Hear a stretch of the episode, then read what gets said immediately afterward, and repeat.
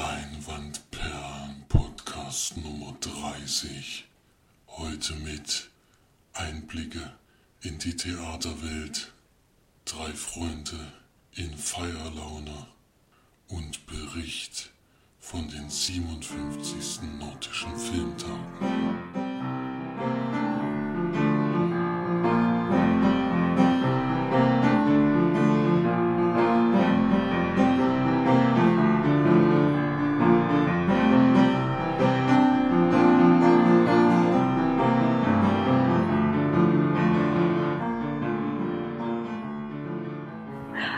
Und herzlich willkommen zur neuesten Sendung von uns Leinwandperlen. Hier sind wieder für euch die Margie und der Flori. Servus. Und der Felix. Grüße. Und da wir ja heute ein Spezial-Jubiläumsfolgengedöns habe, haben, ähm, haben wir diesmal auch wieder einen Special Guest wie bei der 20. Jubiläumsfolge. und zwar ist es diesmal ähm, jemand, den ihr vielleicht schon kennt, weil er einmal schon dabei war, ganz kurz. Heute die ganze Folge über denn es ist unser Cousin, der Vinci. Hey. Hi, hi. Schön, Grüße aus dem Norden. Hat, dass du, aus dem Norden, ja stimmt. Schön, dass du da bist und es äh, geklappt hat. Wir sehr, sehr gerne. genau, äh, für die Leute, die dich noch nicht kennen, du hast ja ein bisschen was mit dem Thema, worüber wir sprechen, zu tun, denn du bist Schauspieler. Schauspieler. yeah. Sehr richtig. Ja. allerdings, bisschen, allerdings ja. im Theater in Lübeck und äh, weniger bis gar nicht im Film. also einen grandiosen Film hast du ja schon gemacht. Den wir ja gesehen haben. Um das noch ist promoten. da warst du 2017 oder so, aber ist egal. Das stimmt, ja. Genau. Also schaut euch alle mal verliebt nah und wie an. Das ist auf jeden Fall sehenswert. Ein großer, ein, ein Meilenstein.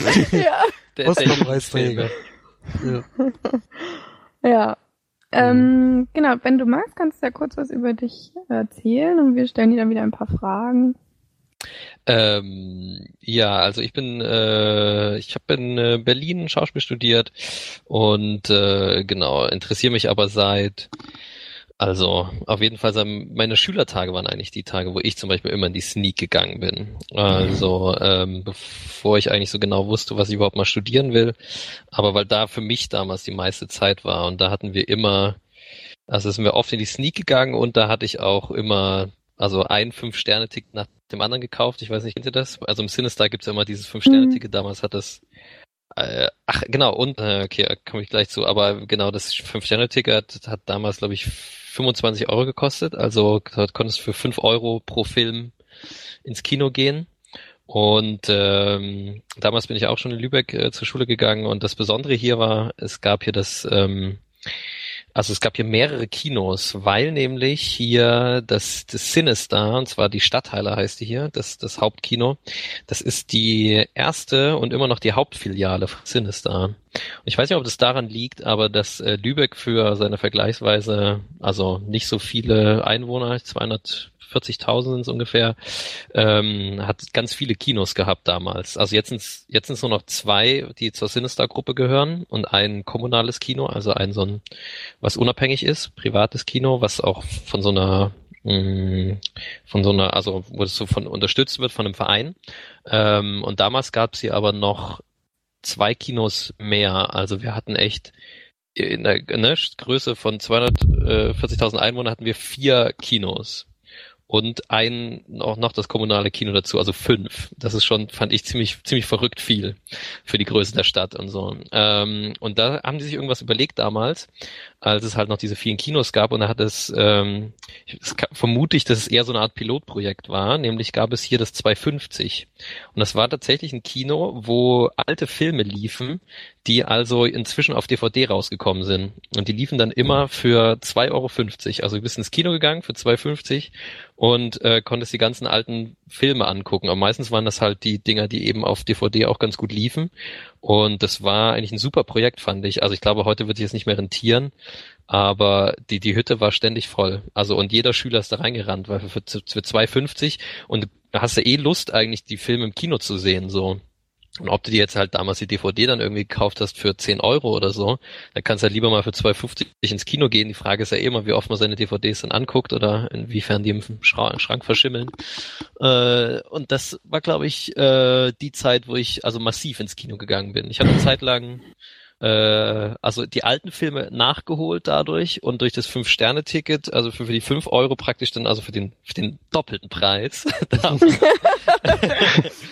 habe ich äh, dann die, die, die neuesten Filme angeguckt. Und in der Zeit lang sind wir wirklich, ich mit äh, meistens meinem damaligen Schulfreund Nick, wir sind wirklich in, in alle neuen Filme damals gegangen. Also es gibt so eine Zeit, äh, es muss so um die so 2004 rum, würde ich vielleicht sagen. Ich glaube so ungefähr, da, da kenne ich, also so in, dem, so in drei Jahren plus minus kenne ich, glaube ich, alle, zumindest amerikanischen großen Filme, die in der Zeit rausgekommen sind, weil ich hatte sie alle gesehen. ja. Und dann waren wir noch in der Sneak, aber in der Sneak, ja genau, laufen wir dann meistens, genau. Das hattet ihr auch schon mal als Thema, jetzt nehme ich vielleicht eine Frage vorweg, aber meine beste Sneak war Planet Terror.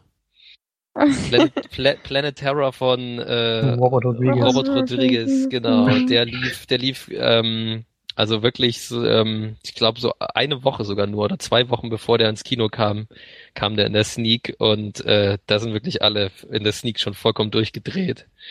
Und äh, als als das als Robert Rodriguez äh, kam und äh, also als Titel genannt wurde, ja, das war das war toll, das war die beste. Ja. Ach und äh, im, im, Nachhinein hatte ich dann erfahren, eine der besten Bewertungen zu der Zeit, wo ich da war. Also wir hatten auch diesen Moderator, ne, der dann gesagt hat, wieso die, die, du konntest, glaube ich, nur so fünf Kreuze machen. Wie fandst du die Sneak irgendwie schlecht? Geht so mittel, gut und sehr gut? Ich glaube ungefähr so waren die Kategorien.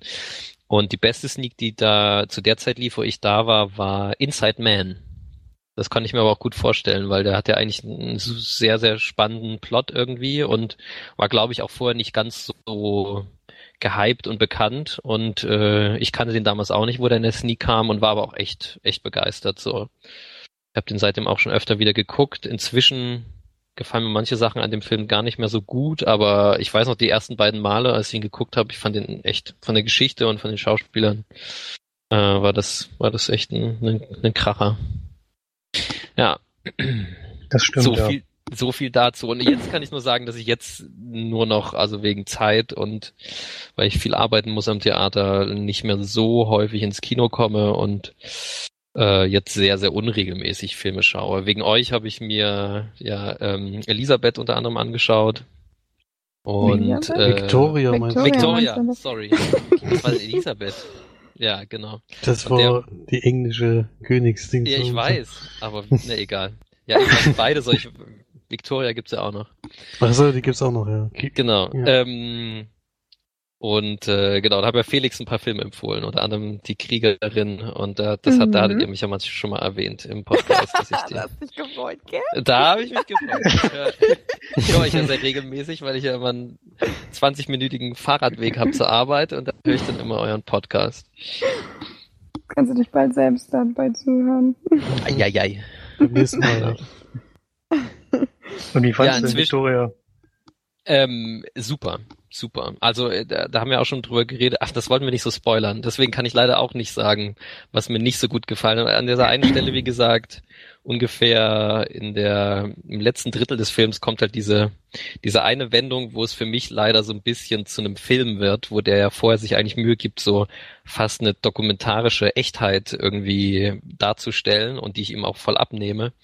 Und dann kommt dieser, dieser Wechsel im Plot, der ja super spannend ist, aber den ich dann leider sehr filmisch auf einmal finde und sehr unrealistisch. Also, und da hat er mich an der Stelle leider ein bisschen verloren. Der, der, der schafft dann trotzdem immer noch spannend und super genug zu sein, dass ich den immer insgesamt trotzdem klasse finde. Aber das hat mich so ein bisschen rausgeworfen, so aus der Handlung. Die, die ihn gesehen haben, die wissen halt jetzt, wovon ich rede. Hm. Für den Rest muss ich jetzt aufhören. ja. nee, aber schön, dass er dir gefallen hat, dass wir dir da äh, was Gutes empfohlen haben. Genau, und äh, immer schön. Genau, ich bin natürlich durch so auch verschiedene Kollegen, ähm, denen ich studiert habe und so, eigentlich auch sehr am, am deutschen Film immer interessiert und was es da so Neues gibt und so und äh, ja, versucht das ja. Gibt ja auch einen Star in deiner Klasse. Ne? Also wenn, ein Star. Wenn man ja. da hört hier Jasna Fritzi Bauer, die habe ich ja auch getroffen bei dir, wo ich bei ja, der genau. Veranstaltung war und die ist ja jetzt doch häufig mal in Filmen zu sehen. Die ist ganz gut dabei, ja. Ich wünsche auch viel Glück. Die hat jetzt gerade die, damit sie wieder mehr Filme drehen kann, in dem Theater, wo sie jetzt gerade war, gekündigt. Und äh, steigt jetzt, glaube ich, wieder noch, noch intensiver ein. Ja. Wie heißt sie? Jasna, Jasna Fritzi Bauer. Die ist ungefähr 1,10 groß. ja. Und auch sofort bei Google, wenn man Jasna eingibt. Ja, die ist auch, die hat auch schon in einigen Filmen mitgespielt. Also nicht ja, und die hat jetzt auch schon Preise gekriegt. Also hm. ich glaube, die, die wird, äh, wird noch. Noch nie gesehen. Die habe ich dort sogar getroffen. Mit der habe ich mich sogar kurz unterhalten. Die hast du, glaube ich, oh. gesehen in, in Barbara Marsch. Barbara ja. habe ich nicht geguckt. Haben wir nicht zusammen geguckt im Nee, den hast du alleine geguckt. Vom guten Achso. Petzold. Dann ich das, ich dachte mir, den so, habe ich sie da gesehen. About a Girl. Habt ihr den Jericho gesehen? Nee. Nee. Das, das ist auch noch so ein Geheimtipp. Den habe ich nicht auf DVD, deswegen habe ich so kein Foto geschickt, Felix. Das kann in die. Leihliste. Ja, das kommt auch in die Leihliste. Jericho fand ich äh, der, der beste Film von Christian Petzold. Meines Erachtens.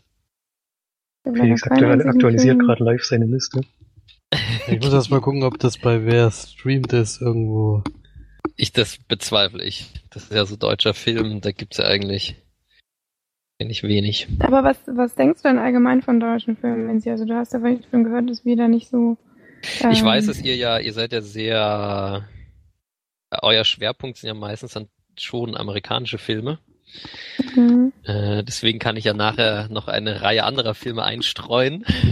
Aber, ähm, äh, was ja nicht schlimm ist. Ich glaube, ich, glaub, ich habe ja früher, das ist ja die Sache einfach, wenn du ins Deutsche, also in, in Deutschland ins Kino gehst, dann siehst du ja leider, äh, also genau, oder man geht ins Programmkino, aber in den großen Kinos laufen halt ja nur fast nur Blockbuster und die sind gar zu 99 Prozent aus Amerika und dann kommt manchmal dazwischen sowas wie ziemlich beste Freunde oder so, halt Filme, die im Ausland auch super laufen, so, aber das ist schon, schon die Ausnahme und muss mal echt schon ins Programmkino gehen oder so, um auch mal wieder gute deutsche Filme zu sehen. Äh, ich kann das verstehen, dass man nicht immer Lust hat auf, äh, auf die Arthouse-Kracher, die ja eher zum Nachdenken und äh, nicht immer zu die, für die lockere Unterhaltung da sind. Ähm, ja, aber ähm, wie war die Frage? wie du zum deutschen Film wie stehst. Du zum deutschen Film stehst, ja. Ähm, ja, ich fand das sehr witzig. Ich äh, hatte da mit einem Kollegen euch drüber geredet und der meinte auch so, der deutsche Film schafft es halt auch immer wieder einfach äh, ja die, die, die grenzenlosen äh, äh, dramatischen Szenen irgendwie alle einmal, auf einmal aufs Brot zu schmieren. äh, also jetzt natürlich jenseits von von Till Schweiger und Michael Schweighöfer und äh, also jenseits von diesen Filmen. Aber ähm, das ist halt, ja, ich glaube, das ist jetzt, wenn ich nachher noch was erzähle über andere Filme, die ich jüngst gesehen habe, das ist halt so eine Sache, glaube ich. Also Arthouse an sich ist, hat ja, zeichnet sich ja nun mal auch dadurch aus, dass er einfach die Themen behandelt, die jetzt nicht, also jenseits davon sind, irgendwie, hoch, ich bin schwanger und was mache ich jetzt und so, sondern die irgendwie mal ein bisschen mehr ans Eingemachte gehen. Und das ist ja, glaube ich, auch ganz wichtig. Mhm. Ähm, so. Und ähm, ne, ich mag natürlich auch die Filme am liebsten, die irgendwie diesen Spagat schaffen. Also die, die trotz allem irgendwie eine sehr gute Unterhaltung. Ich meine, so jemand wie Quentin Tarantino ist da wahrscheinlich als Amerikaner ein sehr gutes Beispiel, dass der es schafft, halt super Schauspieler in super dialogischen Szenen, ähm, also wo man tolle Schauspieler sieht, die echt Charakterrollen spielen können und wo es trotzdem natürlich vor äh, Trash und ähm, ja, vor Blut halt irgendwie regnet. also die Unterhaltung kommt definitiv nicht zu kurz, aber man kann auch als absoluter Filmliebhaber ihn trotzdem einfach äh, also hemmungslos gut finden, ohne dass man da jetzt irgendwie auf einmal ganz blöd dasteht und irgendwie als Kunstbanause dann in der elitären Arthouse-Ecke beschimpft wird, weil ja, also das sind, das sind natürlich schon schon Filme, die ich dann also oder oder so eine Art Filme zu machen, die ich sehr gut finde. Weiß nicht, ob du ähm, zufällig das gesehen hast, was ich das letzte Mal genannt hatte, diese Game Plus Folge mit Moritz Bleibtreu, wahrscheinlich nicht, ne? Von nee, den Rocket nicht. Beans. Ähm, da sagt er ja, also Moritz Bleibtreu, ähm, redet da halt auch über so die deutsche Filmproduktion und äh, dass er das so schade findet, dass es so wenig Filme in Deutschland, außer jetzt diese Till Schweiger und Matthias Schweighöfer Produktion, ähm, so unter den Tisch fallen und so wenig ähm, gesponsert werden. Und das ist halt ja in Deutschland viel so ist dieses, er, also er hat es halt so dieses stupid German Money, also dass die halt lieber ganz viel Geld aus Deutschland nehmen und dann in diese großen Blockbuster reinstecken aus Amerika, damit die halt einmal durch Berlin laufen beispielsweise und äh, dann da halt wieder ein bisschen Geld zurückbekommen, anstatt halt das Geld in deutsche Filme zu investieren. Und weiß nicht, ob dir das auch schon mal so aufgefallen ist, dass dann halt eher so die die deutschen Filme ähm, schwächer wirken, weil sie halt einfach das Budget nicht haben, dadurch, dass halt in Deutschland da nicht so viel investiert wird oder so. Ja, auf jeden Fall. Ich meine, ähm, man sieht das ja bei Victoria zum Beispiel, dass der ja also mit, mit wenig Mitteln trotzdem super Ergebnis erzielen kann. Und äh, das ist natürlich dann eine Ausnahme, wenn du das schaffen kannst. Äh, und natürlich schaffen es auch viele andere Filme irgendwie mit wenig Geld ein gutes Ergebnis zu erzielen. Und ich glaube, die Filmförderung in Deutschland insgesamt ist schon ist schon ganz gut, aber äh, ich weiß auch, dass es gerade äh, in Babelsberg und so für so Filme wie Inglourious Bastards äh, schon, ähm, dass da halt auf einmal Budget reinfließt. Das ist für, für Deutschland dann halt viel, da fließen dann halt ein paar Millionen dort rein. Das ist für den Film wie Glorious Bastards, halt irgendwie, ich weiß jetzt nicht, aber ich vermute mal halt ähm, an die 100 Millionen oder was kostet.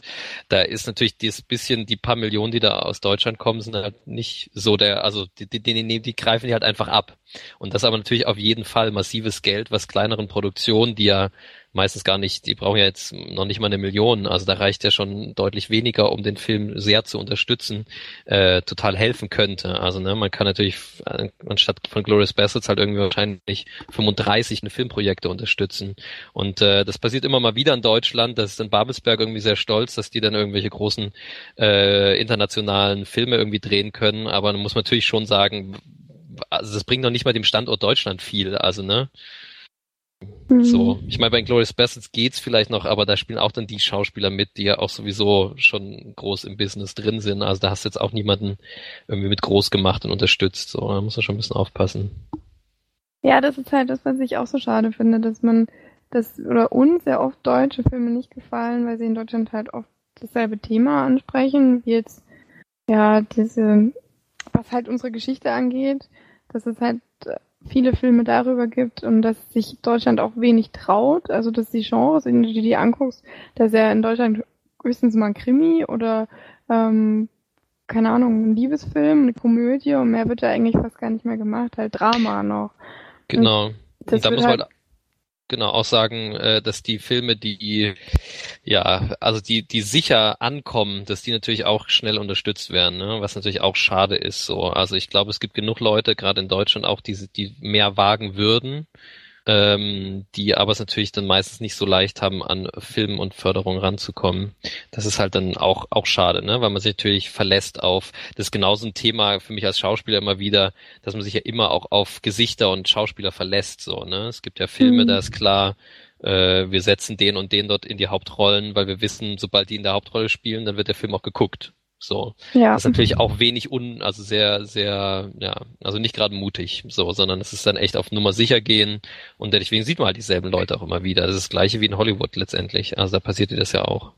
Mhm, das ist ja das auch, was mich immer so aufregt, das ist ein Thema, ähm, dass es Leute beschaffen, wie zum Beispiel diese Emma Tiger oder Schweiger oder wie die heißt, da, die kriegt da eine Rolle in dem Riesenfilm mit, äh, mit Honig im Kopf und spielt so furchtbar schlecht und kann nicht mehr Aber, die, genau. Texte ordentlich aufsagen. Und dann gibt's wahrscheinlich hunderte von Kindern, die zehntausendmal besser spielen als sie und solche Chancen halt nicht bekommen. Und nur das ist halt natürlich schon jetzt ein Extrembeispiel natürlich. Ja. Äh, Herr Schweiger natürlich seine Tochter da gerne äh, prominent und das kann er sich natürlich komplett raussuchen, wenn er seinen eigenen Film mit eigenem, mhm. mit sich selber und so dreht und selber produziert, dann äh, klar. Ja. Trotzdem höre ich immer wieder, dass der Film sehr gemocht wird. Ich habe ihn noch nicht gesehen. Ich habe ihn auch noch nicht gesehen, aber. Ich kann mir halt nicht vorstellen, dass ich ihn gut finden könnte, wenn da so ein entscheidender Teil schon mal nicht gut gespielt ist. Dann kriege ich hm. eher immer eine Krise im Kino. Und so geht's mir eben auch. Als ich den Trailer schon gesehen habe, da spricht sie ja nur drüber. Da hat sie ja nur so größtenteils einfach nur so ein so eine, so eine Background-Stimme, keine Ahnung, so eine Off-Stimme. Und da redet die schon total abgehackt und überhaupt nicht, keine Ahnung. Ich denke nur so, fuck, was geht hier ab? Warum kriegt die sowas, wenn die nicht mal mehr im, nicht mehr im Trailer gescheit reden kann? Also ich meine, sie ist halt ihr Papa. Genau. So, als Mädchen. Halt, ja. So wie ihre große Schwester halt auch, ja. Naja. Gut, jetzt haben wir ganz schön, ganz schön ausgeholt. Das stimmt. Aber ist eigentlich auch ganz cool. Ähm, ja. Was hatten wir jetzt noch so für Fragen? Ich hatte noch eine Frage, wenn, wenn du aussuchen könntest, was für einen Prominenten du vielleicht mal in einem Biopic spielen würdest. Wer wäre denn das? Oh. In einem Biopic, ähm, ja, sehr spannend. Es müsste eigentlich jemand sein, der auch irgendwie nicht nur, nicht nur tolle Sachen gemacht hat. Das ist dann immer am spannendsten eigentlich zu spielen. Äh, komischerweise kommt mir jemand wie, äh, voll peinlich, Bill Gates in den Kopf. also liegt daran, dass jetzt gerade diese, diese äh, Steve Jobs äh, Biopics gerade ins Kino kommen und, und teilweise schon waren. Ja, gut. Und ähm, das irgendwie spannend fand. Ich habe gerade diesen äh, gesehen, der jetzt schon länger, also schon lange draußen ist, mit äh, Ashton Kutcher in der in der Hauptrolle von Steve Jobs. Ja, irgendwie der, deswegen muss ich irgendwie gerade dran denken. Ja, da muss man länger drüber nachdenken. Vielleicht kann ich später dazu noch was sagen. Dann kommen wir mal darauf zurück. Ja, wenn du einen willst, der lange nicht gestaltet ist und jetzt wahrscheinlich bald fallen wird, wäre, glaube ich, Franz Beckenbauer, kein schlechter. Mhm. ja, stimmt. Nee, eigentlich müsste man äh, Josef Blatter nehmen, aber dem sehe ich so gar nicht ähnlich. und bei dem geht's ja auch schon länger bergab, der gibt's noch nicht zu. ja, was ja interessant ist und was jetzt auch höchst aktuell ist, ist ja, weil heute leider verstorben ist ja äh, Helmut Schmidt. Das wäre ja vielleicht auch ganz interessant, so mit dieser da bin ich alterstechnisch noch nicht ganz ja, dran. Ja, aber das stimmt. nicht ganz, aber du kannst ja den jungen Helmut Schmidt spielen. der da diese NATO-Doppel-Dings da gemacht hat. Wisst schon, was ich meine? Und das ist ja, da ist er auch sehr umstritten und doch irgendwie geliebt und dann zumindest, ja, wollte immer gehört werden. So, ja. Nee. Das war, wäre, glaube ich, auch ganz interessant. Ja, schöne Frage, Flori, reingemacht. Gar nicht abgeguckt. Ich habe nee. nur, der hat nur die vom Erik umgedreht, also die man Erik gestellt hat, einfach umgedreht. das war nicht so schwer. Okay, dann vielleicht noch so eine allgemeine Frage. Wenn du jetzt einen Film nennen müsstest, was wäre da dein absoluter Lieblingsfilm? Also, vergiss mal nicht. Ist, uh, äh, den habe ich neulich. Schönes Beispiel. Wir haben hier einen schönen ähm, ähm, The Theater haben wir äh, das Sinne-Sofa gemacht, äh, letzte Spielzeit. Und da wurden immer Schauspieler eingeladen, um ihren Lieblingsfilm vorzustellen oder ihre Lieblingsschauspielerin. Und da habe ich Vergiss mal nicht vorgestellt, zusammen aber mit Michel Gondry. Also ich habe den Regisseur halt auch, ähm, habe mehrere Ausschnitte aus Kurzfilmen und so von ihm gezeigt. Also Michel Gondry ist für mich äh, absoluter Held, was, äh, was der macht. Das ist wirklich ganz, ganz großartig. Äh, durch alle seine Filme eigentlich hinweg. Mm, auch wenn ich manche jetzt noch besser finde als andere von ihm. Und halt diese Kombination aus äh, ähm, dem Drehbuch von Kaufmann und äh, ihm als Regisseur, das gab's halt irgendwie nur bei Vergiss mal nicht und das ist halt, das ist Gold wert. Also ich meine, der schreibt ja selber auch super Drehbücher, aber da kommt irgendwie da echt super was zusammen. Was hat er ja. noch so gemacht? Was man äh, kennen könnte? Mh, mm, also er hat Science of Sleep, den finde ich noch sehr gut. Er hat, ähm, wie heißt der, wo sie die Filme nachspielen mit Jack. So. Ähm, wie heißt denn der noch? Dann abgedreht hat er noch, heißt der, glaube ich, auf abge Deutsch. Genau, abgedreht heißt er auf Deutsch, genau. Human Nature hat er davor noch gemacht. Ähm, und Adaption sind frühere Filme von ihm. Und äh, genau, mich hatte er halt so eine Art Zenit erreicht bei, äh, bei Vergiss mein nicht. Ja, und äh, dann würde ich sagen, in der in der Top 5 ist bei mir noch äh, Fight Club als ein ein ganz großes äh, ja. ja äh, ganzer Film Äh, auch da würde ich sagen, ein Zenit-Film von Fincher. Also da weiß ich nicht, wie viel danach noch, also auf jeden Fall gut ist, aber das ist auf jeden Fall auch ein, ein Höhepunkt von ihm. Und ähm, wie heißt der? Also ich kann mich weiß ja noch an deinen... Once. Der auch empfohlen, Felix. Wie heißt denn der noch? Was mir empfohlen, Re Requiem for Dream. ja, äh. fällt mir wieder ein. Ich kann mich noch daran erinnern, dass du in deinem Kinderzimmer immer ein großes Plakat von Pulp Fiction hattest. Ja, klar. Und Mr. Lehmann oder so? Oder war das, oder war das bei dem Bruder? Herr Lehmann. Das war beim Puffy. Herr, Herr Lehmann hatte Puffy so. genau im Zimmer, ja. Vincent hatte noch die Truman Show. Ja, auch, auch toll. Auch toller Film. Mhm. Aber es ging ja nur um die Besten. Ich, ich, ich, antworte jetzt einfach, einfach drauf. Ne? Das, hast du, das hast du jetzt gerade mich gefragt, ja? Wolltest du wissen, wie ich die Filme finde oder was? Oder nee, hast du nur, das hast du nur anekdotisch erzählt? Genau, das war eine Anekdote aus unserem Leben. Ah ja, dazu kann ich ja sagen. Genau. Ja, ähm, jetzt mir der Film wieder eingefallen. Stay. Stay ja. ist ein, ein großartiger Film auch. Das, das könnte ich jetzt mal zu den Top 3 vielleicht sagen. Ähm, Genau, ja. Und äh, Pulp Fiction, genau, hatte ich lange im Zimmer. Jetzt hänge ich mir jetzt nicht mehr ins Zimmer, weil ich irgendwie zwei Männer mit Knarre, so schön ich den Film auch finde, irgendwie, das macht irgendwie schlechtes Karma im Raum.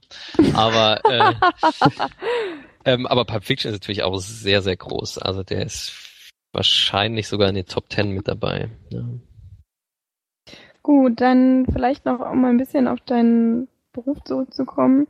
Ähm, was war denn das schönste Stück was du mal, wo du mal mitspielen konntest. Also das, was dir am allermeisten gefallen hat und wo du jetzt nicht unbedingt die Hauptrolle hattest oder so, sondern das, was dir einfach so auch äh, von der Inszenierung her und so am aller, allerbesten gefallen hat. Äh, gute Frage. Da hatte ich gleich mehrere, die da in die Kategorie fallen könnte. Ich also ein was kann ich auf jeden Fall sagen, zu einem Stück, was ich selber super gern gespielt habe, war Chick Oh. Äh, da habe ich natürlich auch Chick gespielt, aber Chick ist ja eigentlich noch nicht mal die Hauptrolle.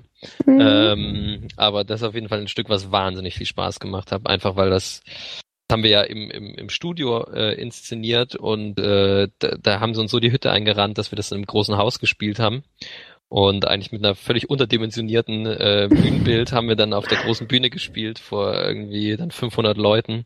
Und das da war einfach super. Einfach, aber weil es auch so ein Krawall- und Remi-Demi-Stück ist, äh, wo äh, ja, es, also wo die Leute sich halt sehr freuen und äh, das macht echt am meisten Spaß. Also finde ich dann zu spielen, weil einfach wenn die Stimmung klasse ist und die Leute dran sind und sich alle freuen und laut lachen, dann habe ich schon das Gefühl, dass man da ganz schön was geschafft hat irgendwie. Das ist schon super.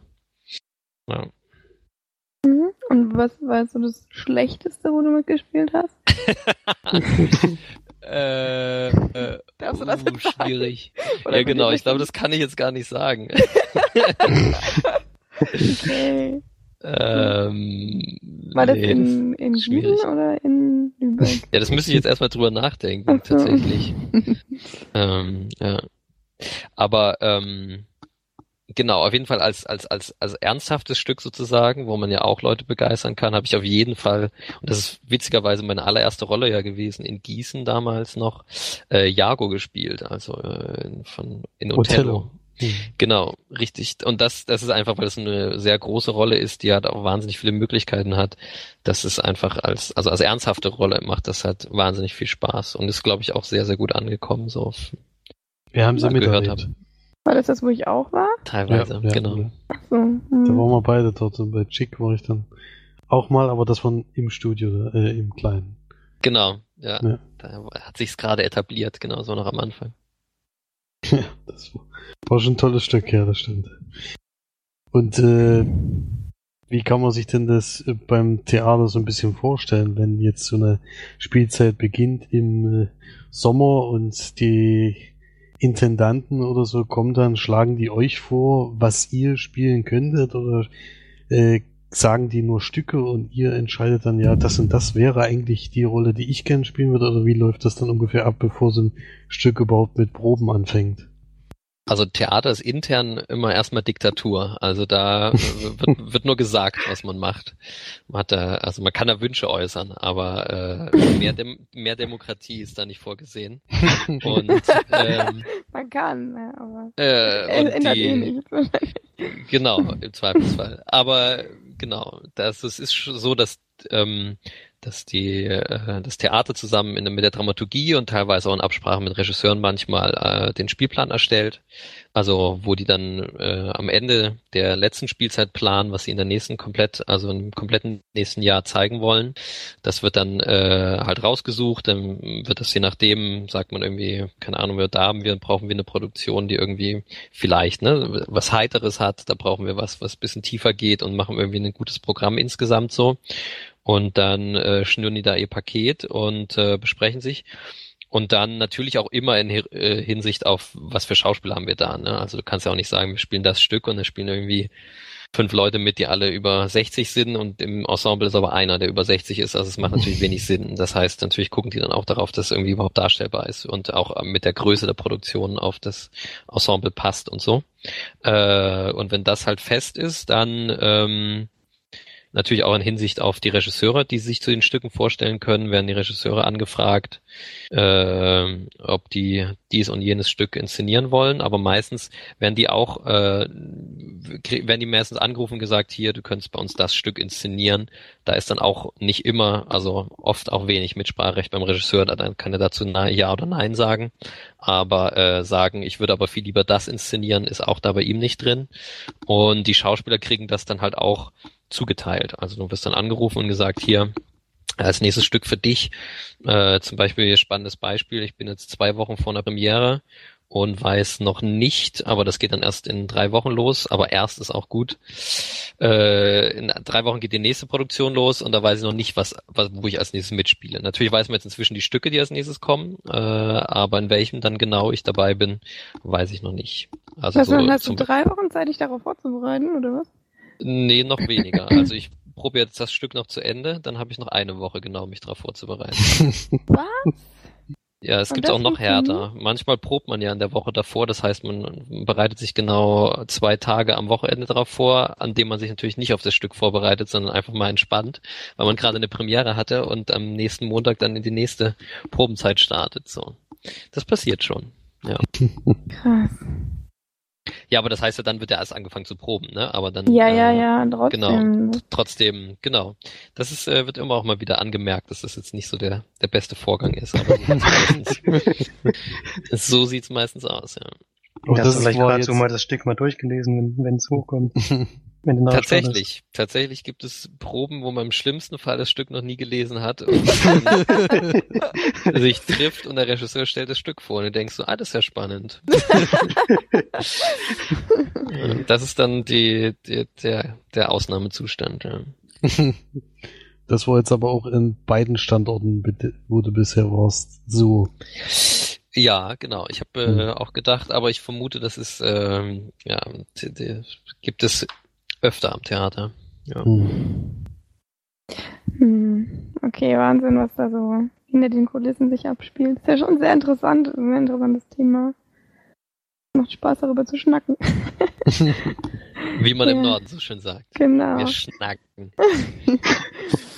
Sehr schön.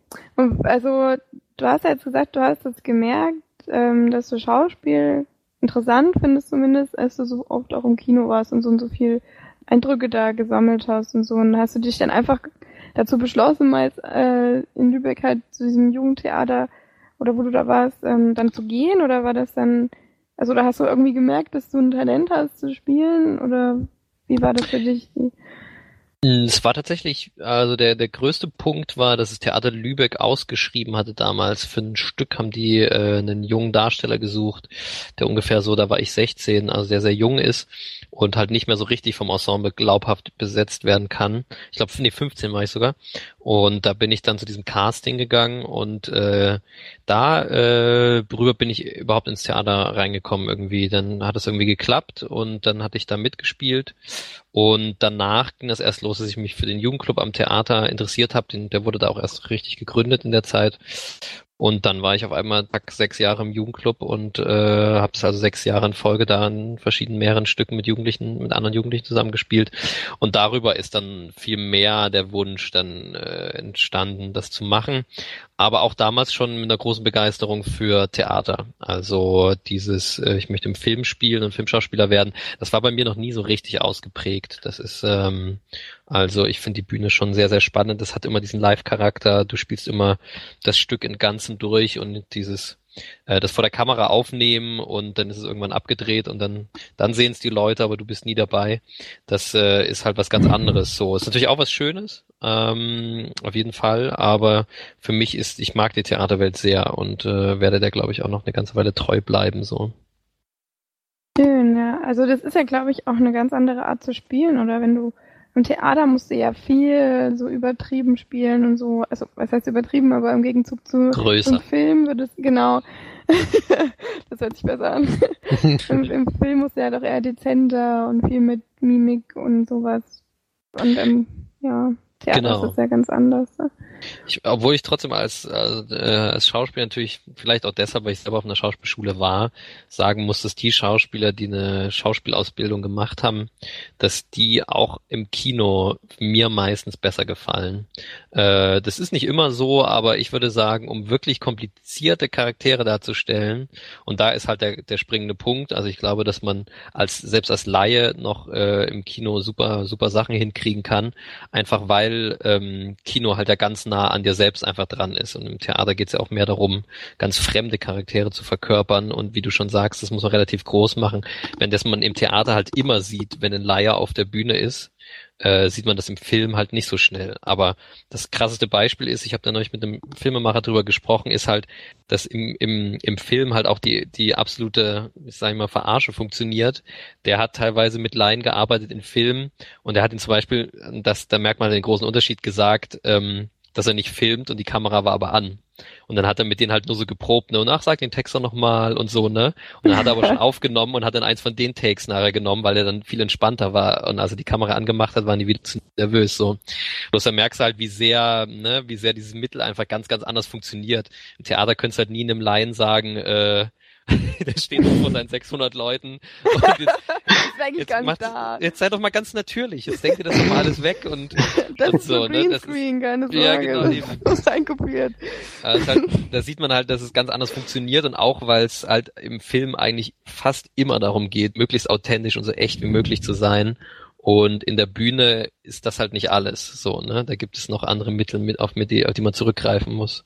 Deswegen würde ich schon sagen, dass die Schauspieler, die mir am aller, allerbesten gefallen oder wo die wirklich komplizierte Rollen spielen, meistens auch äh, gute Theaterschauspieler sind. Ne? ne Kevin Spacey zum Beispiel spielt ja auch äh, in der in der Sommerpause oft äh, den habe ich letztes Mal in London gesehen.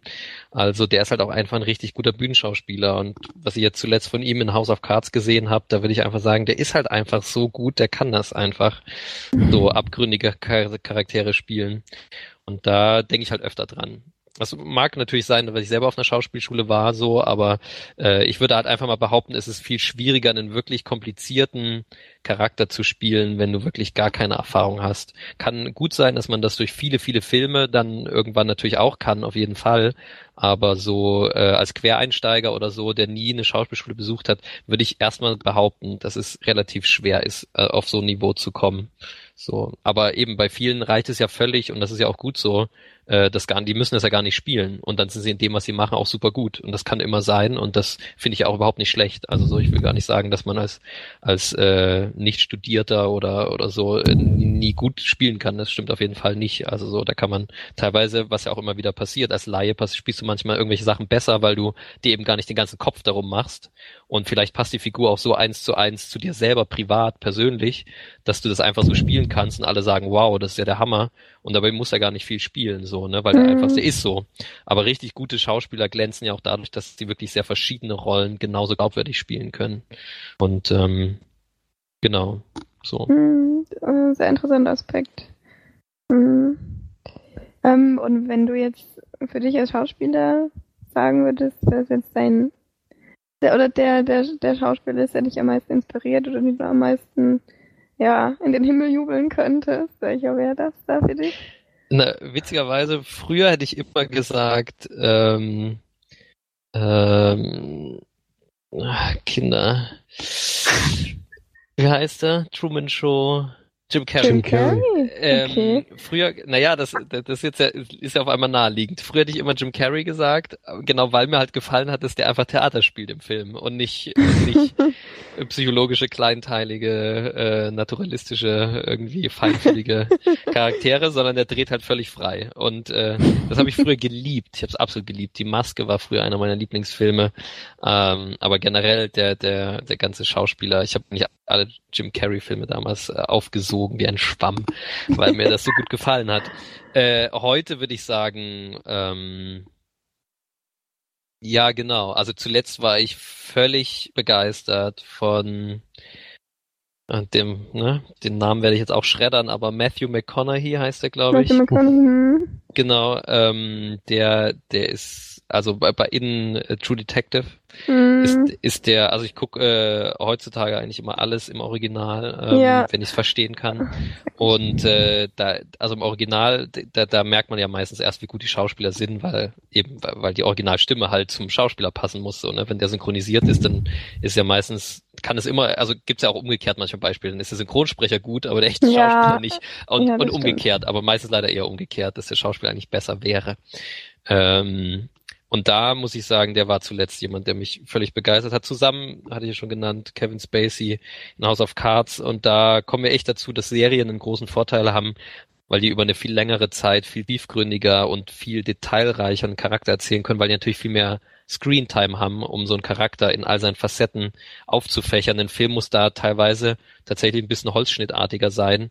Äh, es sei denn, es ist halt so das mega ein Mann, äh, mega ein Mann-Film, ne, wo der Superfokus halt auf einer einer Person liegt, ne, die sich dann ausweiten kann. Das kennt man dann mit äh, hier die einzelne Lady hieß der, glaube ich, ne, wo Hm. Meryl Streep dann irgendwie mal Maggie Ja. Thatcher auspacken darf und so. Da merkt man dann, dass der ganze Film ja auch echt auf diese eine Rolle ausgerichtet und da versuchen die natürlich dann alles reinzugeben und dann haben sie natürlich auch viel, viel zum Zeigen, weil sie einfach viel, viel Screentime haben und viele Szenen und einen großen Bogen zu spielen mit dramatischen.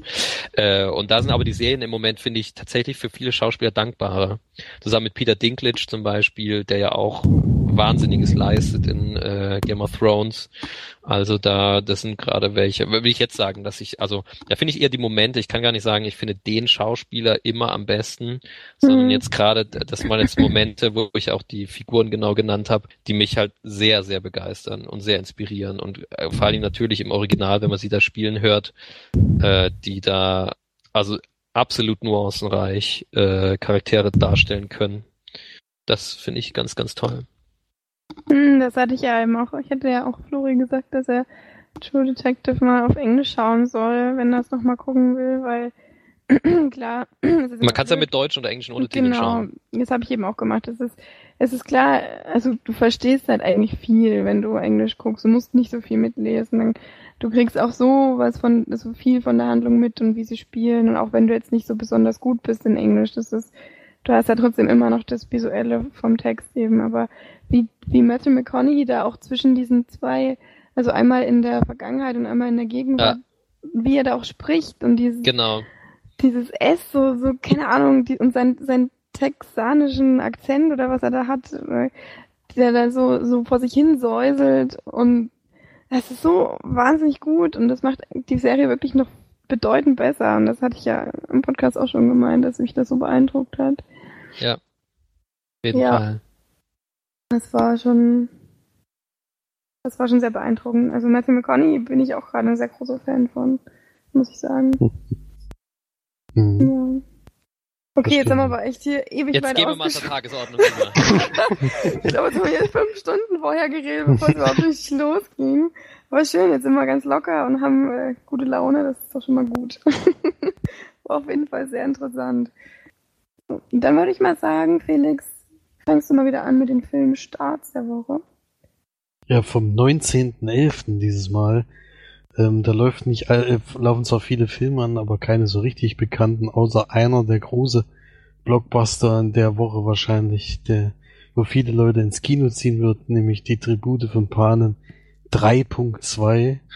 Äh, der, die Verfilmung der Buchtrilogie, die leider in zwei Teile aufgeteilt wurde, findet nun ein Ende, wo wir uns sicher, wo wir sicherlich reingehen werden, weil uns haben ja die anderen Filme ganz gut gefallen, außer vielleicht der letzte, der ist ja nicht so toll gewesen, aber ansonsten werden wir wahrscheinlich alle wissen wollen, wie es ausgeht. Einziger große Nachteil, den wir ja schon im Kino damals gesehen hatten, wo wir bei Zurück in die Zukunft waren, dass der tatsächlich diesmal zum ersten Mal in 3D gemacht wurde.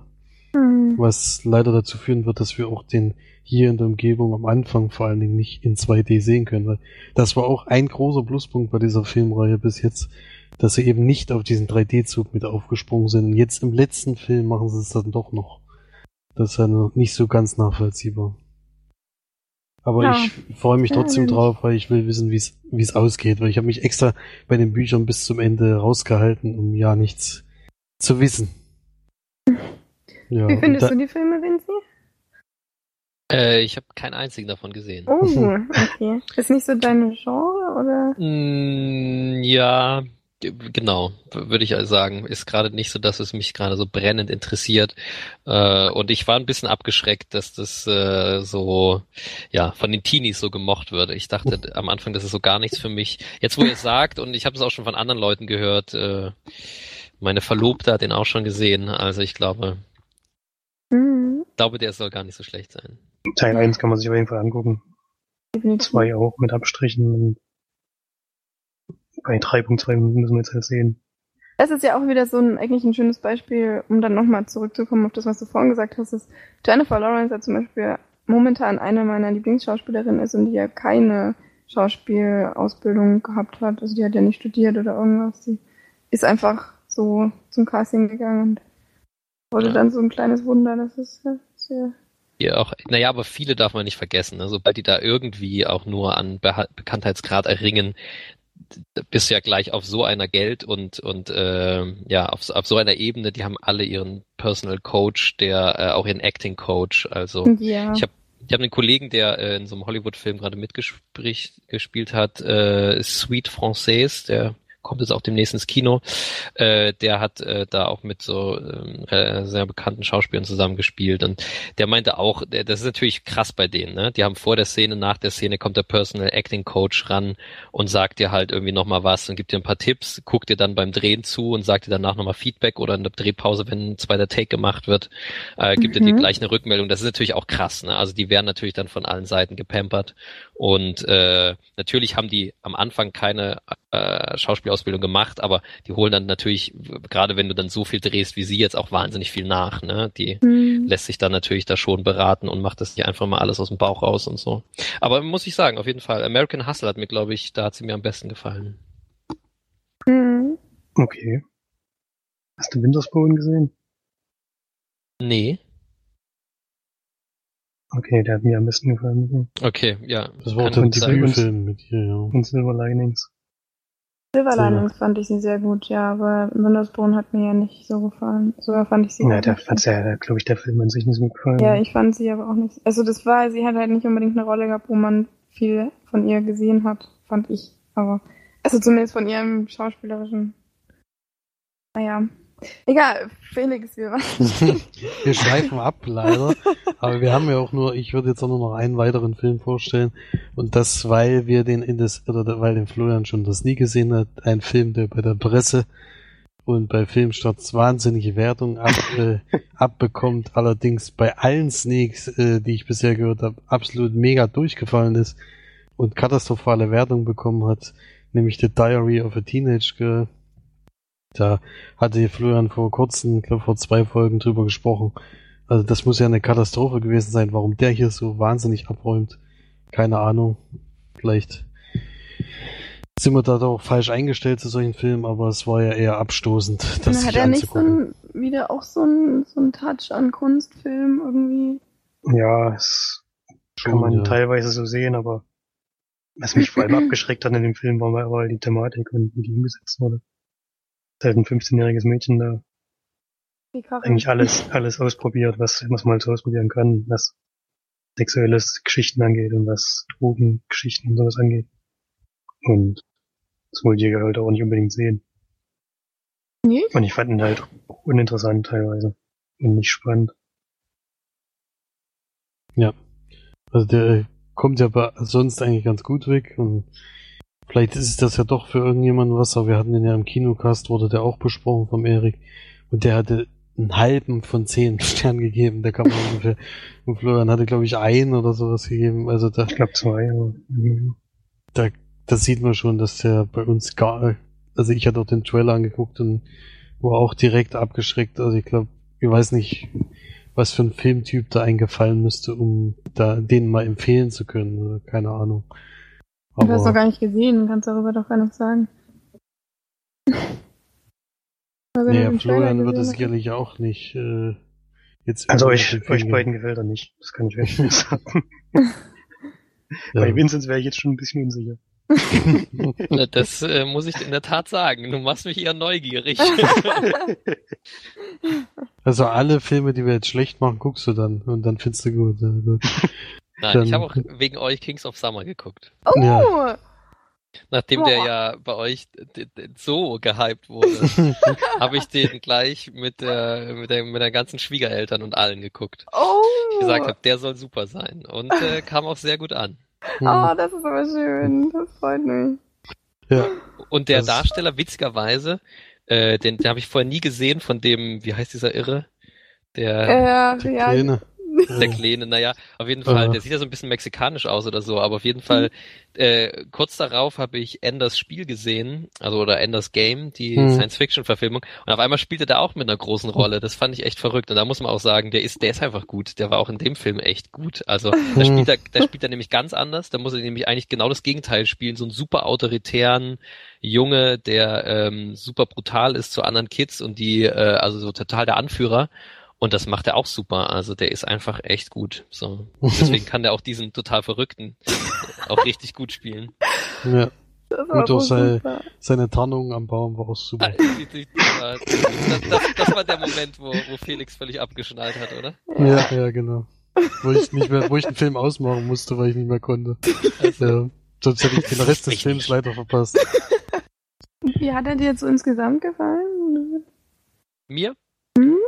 Ähm, ich, äh, ich, ich fand ihn äh, sehr, sehr schön, sehr unterhaltsam. Ähm, war von euch halt ein bisschen überhyped, muss ich sagen. Also ich hatte halt, meine Erwartungen waren halt irgendwo wirklich in die Luft geschnellt und äh, ich konnte ihn nicht mehr ganz aus den Wolken holen. Also ich war, also ich war, ja, wie gesagt, ich war sehr angetan. Ich fand ihn echt gut. Ich fand es gab super Szenen und äh, ich habe sehr gelacht. Ähm, aber ich hatte halt noch mehr erwartet. Aber das lag einfach daran, dass der bei euch halt so, so, so, so angekündigt war und deswegen, also ich glaube, es konnte er gar nicht mehr erfüllen. ähm, Ja, es hat Ja. halt bei uns auch viele Erinnerungen hervorgerufen. Das war halt, glaube ich, auch noch ein ja, das ist Punkt, glaube ich auch besonders. Das Ja. glaube ich auch. dass der da Ja. bei uns so gut angekommen ist, ja. Biagio hieß der, Biagio oder so. Ah ja, Biagio. Genau. Ja. Ja. Ja. Vergessen. Muss Patrick. Vergessen muss äh, ja, doch, das war sehr gut. Sehr, sehr gut. Okay, Flori, dann fang du doch mal an mit dem Film Charles. Auf Platz 5 Fuck You Goethe 2. Platz 4 Hotel Transylvanien 2. Auf Platz 3 Alles steht Kopf. Platz 2 Er ist wieder da. Und wir haben eine neue Nummer 1, nicht sehr überraschend, Spectre, der neue Ah. James Bond. Nur 1,8 Millionen oder sowas, ne? Ne, 1,7 knapp. 1,7, ne? Bis dann Star Wars kommt. Ja. Und wirst du da auch reinrennen, wenn sie. Auf jeden Fall. Auf jeden Fall. Ich mein, also schlechter als die ersten drei Teile kann man eh nichts mehr machen. Von daher äh, wird der, der, der ist, der ist schon, der Trailer ist besser als die ersten drei Teile. Und ähm, deshalb, da bin ich wirklich, da freue ich mich sehr, sehr drauf. Ich glaube auch da kann ich nur enttäuscht werden, einfach weil ich mich so darauf freue und eigentlich hoffe, dass die Geschichte so gut ist wie in den alten Teilen oder ja doch äh, so so gut gemacht irgendwie. Das das wird er wahrscheinlich nicht schaffen. So und äh, aber trotzdem freue ich mich einfach sehr in diese alleine in diese Welt Welt wieder einzutauchen, macht mir sehr, sehr viel Spaß und ich glaube, er macht es genau richtig. Also, was man so von Set äh, gesehen hat bis jetzt, dass der wieder auf diese Puppen und Figuren setzt und nicht alles im Greenscreen dreht und an echten Locations in der Wüste und so, da freue ich mich sehr drauf, weil das, das ist einfach Star Wars, so wie halt eben die alten, die alte Trilogie. Äh, natürlich war das damals äh, erzwungenermaßen, aber ich, für mich macht das ganz viel Star Wars Charme aus und ja, ich hoffe da, zumindest von der Ästhetik wird er mich schon wieder sehr viel mehr, äh, sehr mir, mir sehr viel mehr gefallen als, als die, als Episode 1, 2 und 3. ja, also da muss ich auch sagen, dass ich jetzt auch ein bisschen gehypt bin. Man wird einfach mitgerissen. Ich mag überhaupt kein Science Fiction und eigentlich, ich meine, klar, die, also ich habe auch alle Star Wars Teile gesehen und war jetzt nicht schlecht oder so, aber dass man jetzt durch die Trailer und durch dieses ganze Drumherum, das ist einfach alle total geil finden, findet man selber irgendwie auch ziemlich geil. Ja. Und dann na, und es ist halt toll, die alten Originalschauspieler zu sehen. Das ist halt einfach mhm. da, das alleine. Ich hoffe, die sind gut eingebunden, aber alleine Harrison Ford in, in dem ersten Trailer, der, ist, da habe ich mich so gefreut. Da muss, muss ich schon sehr grinsen. Chewie, we are home. Das ist großartig. ja, das ist echt toll. Das ja, genau. Für, für, um, um diese Märchen zu erzählen, ist es ist, äh, einfach der Kino großartig. Also, ja, ich bin sehr gespannt. Ja. Gut, dann der eigentliche Grund, warum du hier. Ach nee, der eigentliche Grund, warum ich überhaupt hier bin. Jetzt bin ich außerdem schon wieder zu voreilig gewesen, weil wir machen vorher ja noch äh, die Sneak ganz vergessen. Denn Flori war gestern wieder mal alleine leider in der Sneak. Ähm, das war da, weil es mir gestern leider nicht gut ging. Heute ist es immer noch nicht so ganz gut, aber ich raffe mich natürlich auf und gebe mein Bestes, damit man es nicht so merkt. ähm, deswegen war er dann gestern alleine in der Sneak und hatte den Film High, nee, die drei Heiligen. Die, die heiligen drei Könige. Die Heiligen, also High, ne, steht in Wortwitz, High, liegen drei Könige. Mit Seth Rogen, ne? Oder von Seth Rogen? Ja, das ist ja klar, wenn ein Wort da mit drin ist, dann ist Seth Rogen natürlich nicht weit weg. Spielt noch mit Joseph Gordon-Levitt. Oder Lewitt, weiß nicht genau, wie der ausgesprochen wird. Und der dritte, jetzt muss ich schnell nachschauen, Anthony Mackie. Das ist nämlich eine Partykomödie. Eine ziemlich klassische, kann man schon mal sagen. Gedreht wurde der von Jonathan Newine. Der hat noch ein paar ganz gute Filme gemacht, die mir gut gefallen haben. 50-50 zum Beispiel. Freunde fürs Überleben. Auch das schon mit den, beiden, auch mit, ähm, mit den beiden erstgenannten Schauspielern. Ja, ich denke ja. mal, deswegen hat die wahrscheinlich auch wieder genommen. Warm Buddies, der hat mir auch nicht, also ziemlich gut gefallen. Und ja, zur Geschichte, also der Charakter von Joseph Gordon-Levitt, der heißt, ich glaube, Ian oder so, oder Ethan, der verliert ähm, seine Eltern, ich glaube am 20. Geburtstag oder so, äh, am 20, äh, doch, wo er 20 ist, kurz vor Weihnachten. Und seine beiden Freunde versuchen ihn dann da aus, die, aus dem Loch, in das er da fällt, wieder rauszuholen. Und deswegen machen sie zu Weihnachten so eine Tour halt, haben so bestimmte Stationen, die sie da abklappern, mit dem sie versuchen, seine Laune halt wieder nach oben zu bringen. Und auf der letzten Station, glaube ich, kommt dann so eine Gruppe rein von irgendwelchen Leuten und sagen halt, sie waren auf der geilsten Weihnachtsparty, die es überhaupt gibt und da müssen sie unbedingt mal hin und die drei versuchen dann diese Party zu finden, schaffen es aber in der Nacht nicht. Und dann die nächsten, ich glaube, kommt ein Zeitsprung von 14 Jahren oder so, sind sie halt, ist wieder kurz vor Weihnachten und sie gehen dann zum letzten Mal wieder auf diese Reise, denn sie haben in den 13 Jahren immer wieder versucht, diese Party zu finden, haben es aber leider nie geschafft. Und dann jetzt im 14. Jahr wollen sie es zum letzten Mal machen, denn die haben sich natürlich inzwischen ein bisschen weiterentwickelt. Der eine Charakter ist ein Sportstar äh, geworden, der andere wird jetzt bald Vater. Und der einzige, der noch so ein bisschen hängen geblieben ist, ist halt dieser Ethan, der halt immer noch, dem immer noch der Tod seiner Eltern ein bisschen nachringt und der seinem Leben nicht so richtig vorangekommen ist. Und dann machen sie sich halt noch ein letztes Mal auf den Weg zu dieser Mega-Party zu kommen, die sie nie gefunden haben. Und klappern da wieder ihre Stationen ab, die sie immer Jahr für Jahr so nacheinander gemacht haben. Und das zeigt der Film ja. Da geht's natürlich so um die klassischen Dinge. Äh, bisschen Liebe ist drin, bisschen, bisschen viel Drogen sind drin, bisschen Sex ist drin, bisschen Sport ist drin, bisschen, naja, also relativ wenige, muss ich sagen, Egelszenen sind drin. Das hält sich zum Glück in Grenzen. Und ja, aber es ist schon eine relativ, also wirklich sehr, sehr klassische Geschichte mit einem altbekannten Plot, würde ich mal sagen, und hebt sich von anderen solchen Partykomödien wirklich ab. Das lag wahrscheinlich wieder ein bisschen an der Sneak und an dem vielen Publikum. Ich habe eigentlich relativ, trotzdem relativ viel gelacht zum Glück in dem Film. Er hat schon ein paar sehr lustige Stellen, bei denen ich schon sehr laut mitlachen konnte. Zum Glück, denn wie gesagt, der Plot ist eher gewöhnlich und auch nicht sehr einfallsreich. Gewöhnlich.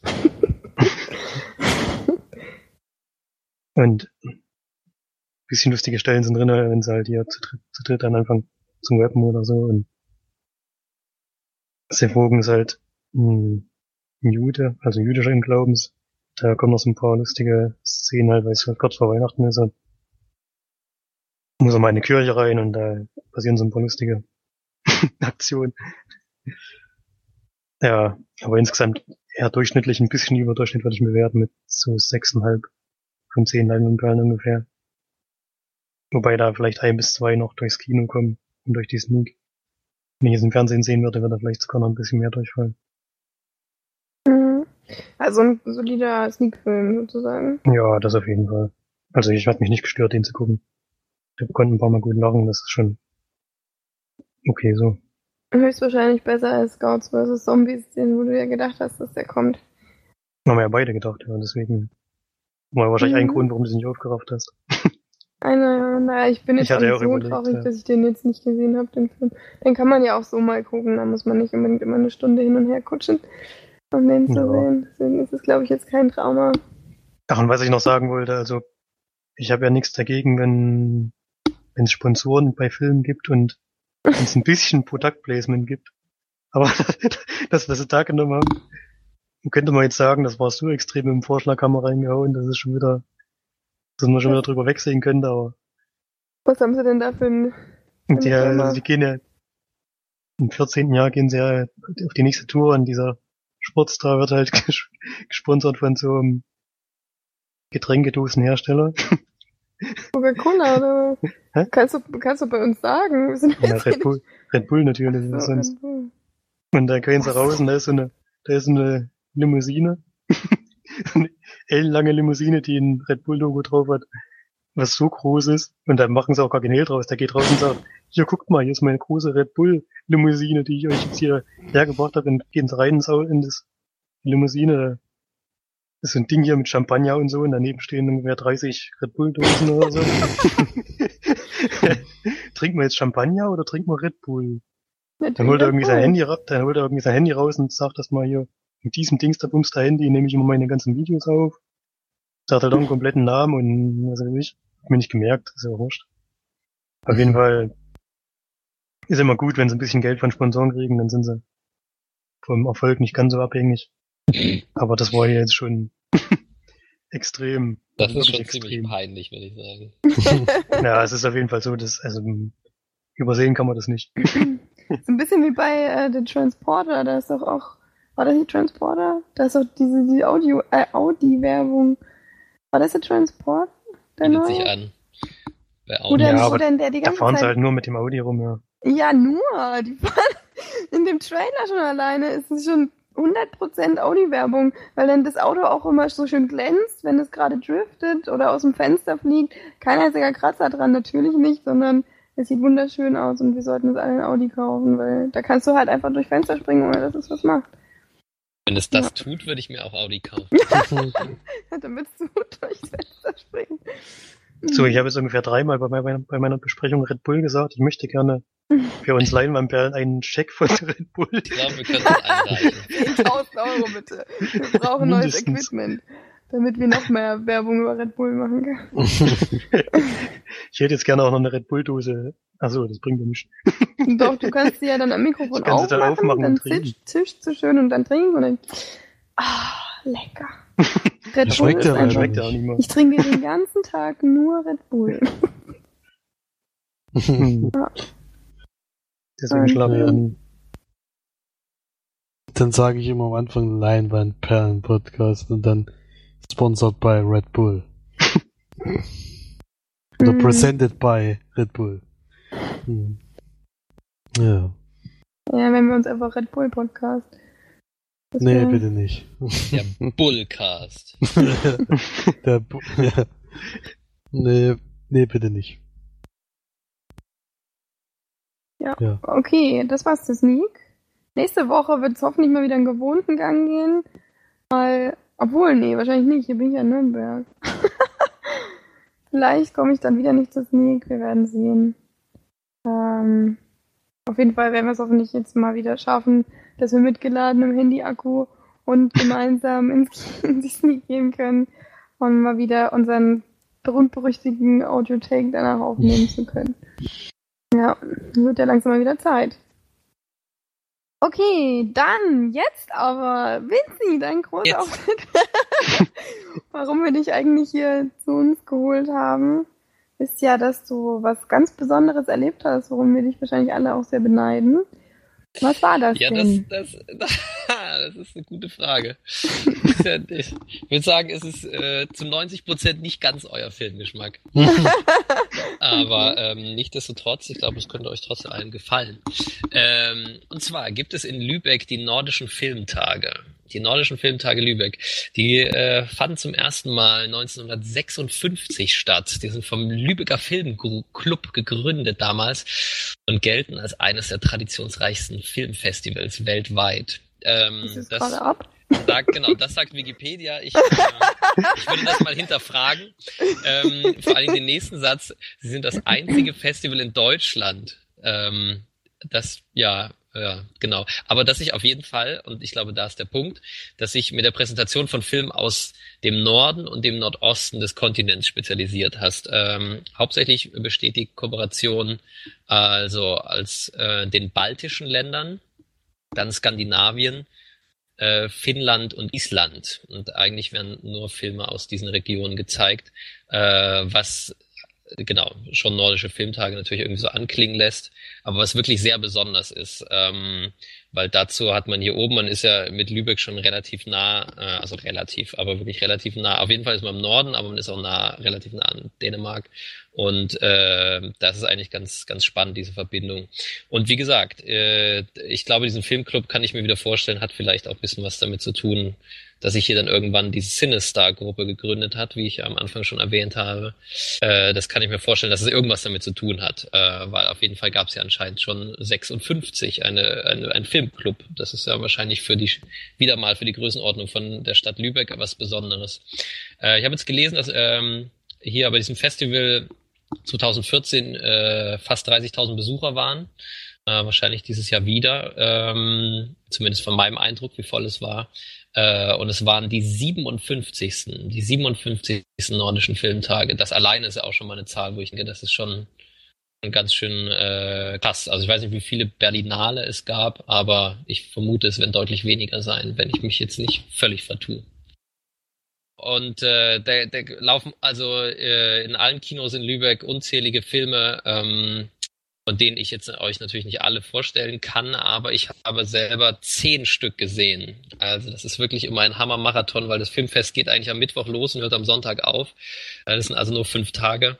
Und ähm, ich habe mir also die äh, letzten Tage, also das war jetzt letzter Sonntag, ähm, jeweils drei Filme pro Tag angeguckt. Das ist natürlich da, also beim, beim dritten muss man sich schon noch äh, sehr aufraffen, sich gut zu konzentrieren, weil also drei, drei Spielfilme hintereinander finde ich ist schon, also und dann sind es ja auch völlig unterschiedliche Filme, ist ja nicht so, als wenn man jetzt irgendwie mal wieder die, äh, die lief jetzt ja gerade wieder die Zurück in die Zukunft Trilogie im Kino anschaut, ähm, weil die ja gerade ins Jahr 2015 gereist sind. Die Ähm. Vollgasprobe, da waren wir doch. Was? Ja, ja. Und ähm, genau. Äh, ich äh, gehe tatsächlich jetzt einfach mal durch die Liste der Filme, die ich gesehen habe, durch. Ähm, genau, wenn ihr Fragen habt oder, oder habt ihr jetzt schon Fragen irgendwie der Sache? Ähm, War das jetzt das erste Ähm, Mal, als du ähm, da warst? bin äh, zum, also ich war, war früher da auch immer mal, da habe aber so ganz, äh, ich sage mal ganz casual-mäßig und habe irgendwie ein oder zwei Filme geguckt.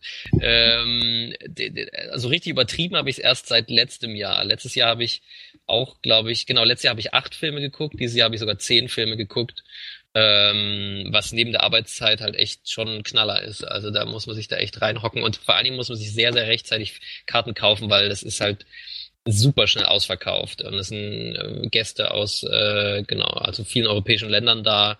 Ähm, und die Filme, das ist auch besonders, sind alle noch nicht synchronisiert. Äh, kommen natürlich nicht alle in Deutschland raus, aber doch trotzdem schon viele, die dort gezeigt werden und sind meistens im Originalton mit englischen Untertiteln. Ähm, ja, und da höre ich mir die ganze Zeit irgendwie jetzt hier Schwedisch und Isländisch und äh, Dänisch an und so und lese dann auf Englisch mit. Das ist halt auch äh, relativ besonders. Ist ähm, es denn, es gibt denn dann also ein Genre oder so? Oder sind es einfach wahllos irgendwelche Filme aus dem Norden dann, die gezeigt äh, werden? Genau, es wird versucht, dem so eine Plattform zu bieten. Es gibt mehrere Kategorien. Äh, es gibt auch äh, jedes Mal eine Kategorie, die heißt Retrospektive. Da werden ähm, tatsächlich dann auch äh, Filme also aus anderen Genres und die müssen dann auch nicht also unbedingt aus dem Norden sein, äh, aus dem Norden Europas, äh, sondern es können dann auch andere sein. Aber das Hauptprogramm ist wie gesagt da der schwere Fokus darauf und ähm, also es gibt ein Kinder- und Jugendprogramm, das ist äh, schon relativ groß ist mit Kinder- und Jugendfilmen. Die sind einfach querbeet. Da habe ich meistens auch sehr wirklich sehr aufwendige Produktionen gesehen. Letztes Jahr zum Beispiel ein äh, skandinavischer Film, wo äh, auch Anke Engelke mitgespielt hat, spannenderweise.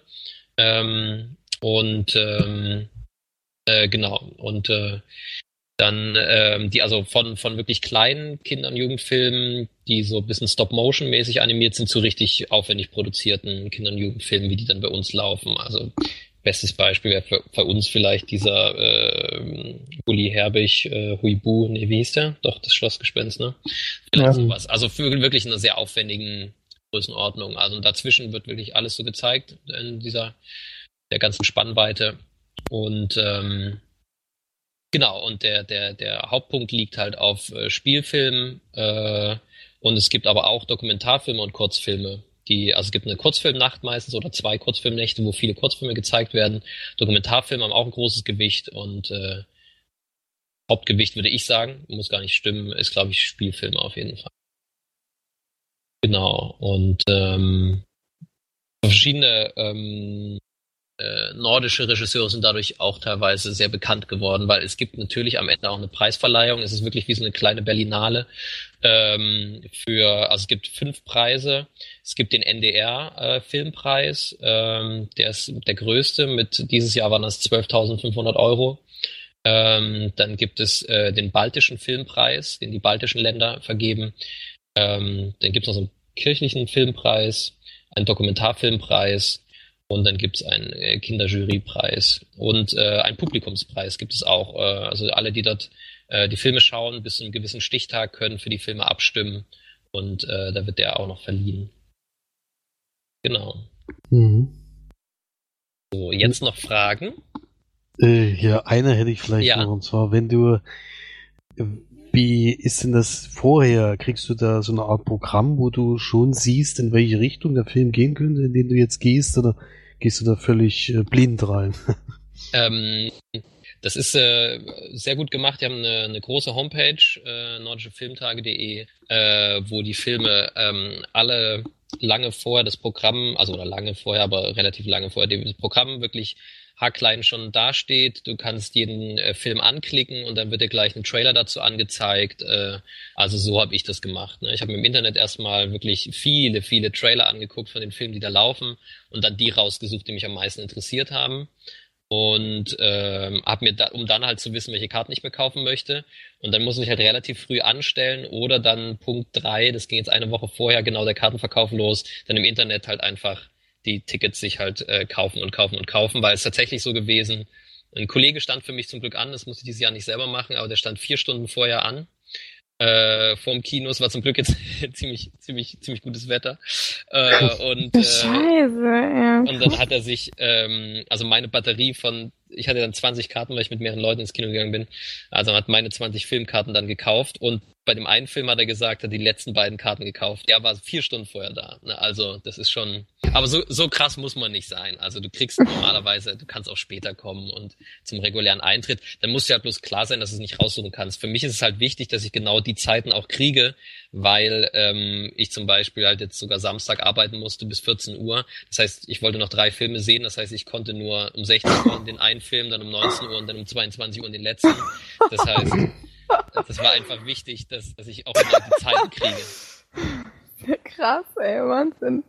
Ja, aber an der Berlinale, wie ich es aus Berlin kenne, ist es ähnlich. Ne? Also so, wenn man da nicht jetzt einen Presseausweis hat oder so, das könnt ihr dann beantragen. ähm, dann, ja, ja, das geht schon. Das ist auch alles nicht so wild. Aber dann, äh, genau, dann muss man halt echt lange anstehen meistens für die Karten. Also gerade wenn man gezielte Filme schauen will.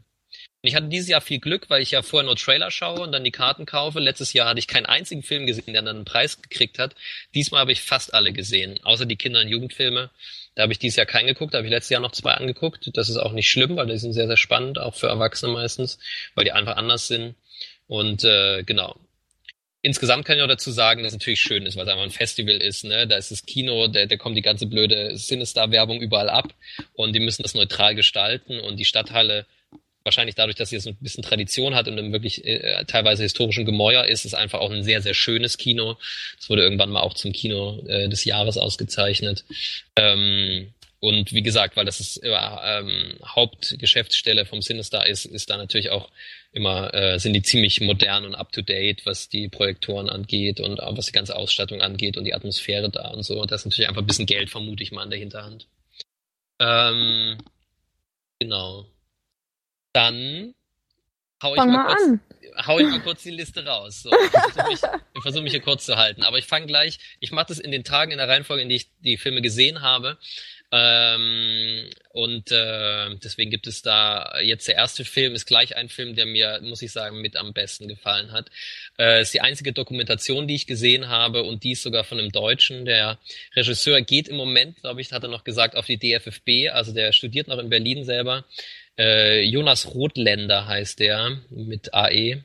Ähm, der ist, ähm, also ich glaube so, würde ich mal schätzen, 28 vielleicht, also relativ jung, wie gesagt, ist glaube ich jetzt im Moment noch im Studium, arbeitet, glaube ich, hat er gesagt, mh, genau, das ist noch ein großer Vorteil, dass die meisten Schauspieler und Produzenten halt da sind. Die stellen am Anfang, äh, am Ende nochmal, kannst du denen Fragen stellen, die erzählen noch ein bisschen was zum Film. Und das ist wirklich was ganz Besonderes, weil du dadurch meistens echt einen ganz anderen Zugang nochmal zu einem Film bekommst. Ne? Wenn die dir einfach nochmal ein paar Worte sagen, wenn du fragen kannst, wie, wie habt ihr und warum, warum das und so, dann ähm, das war in dem Fall äh, sehr spannend.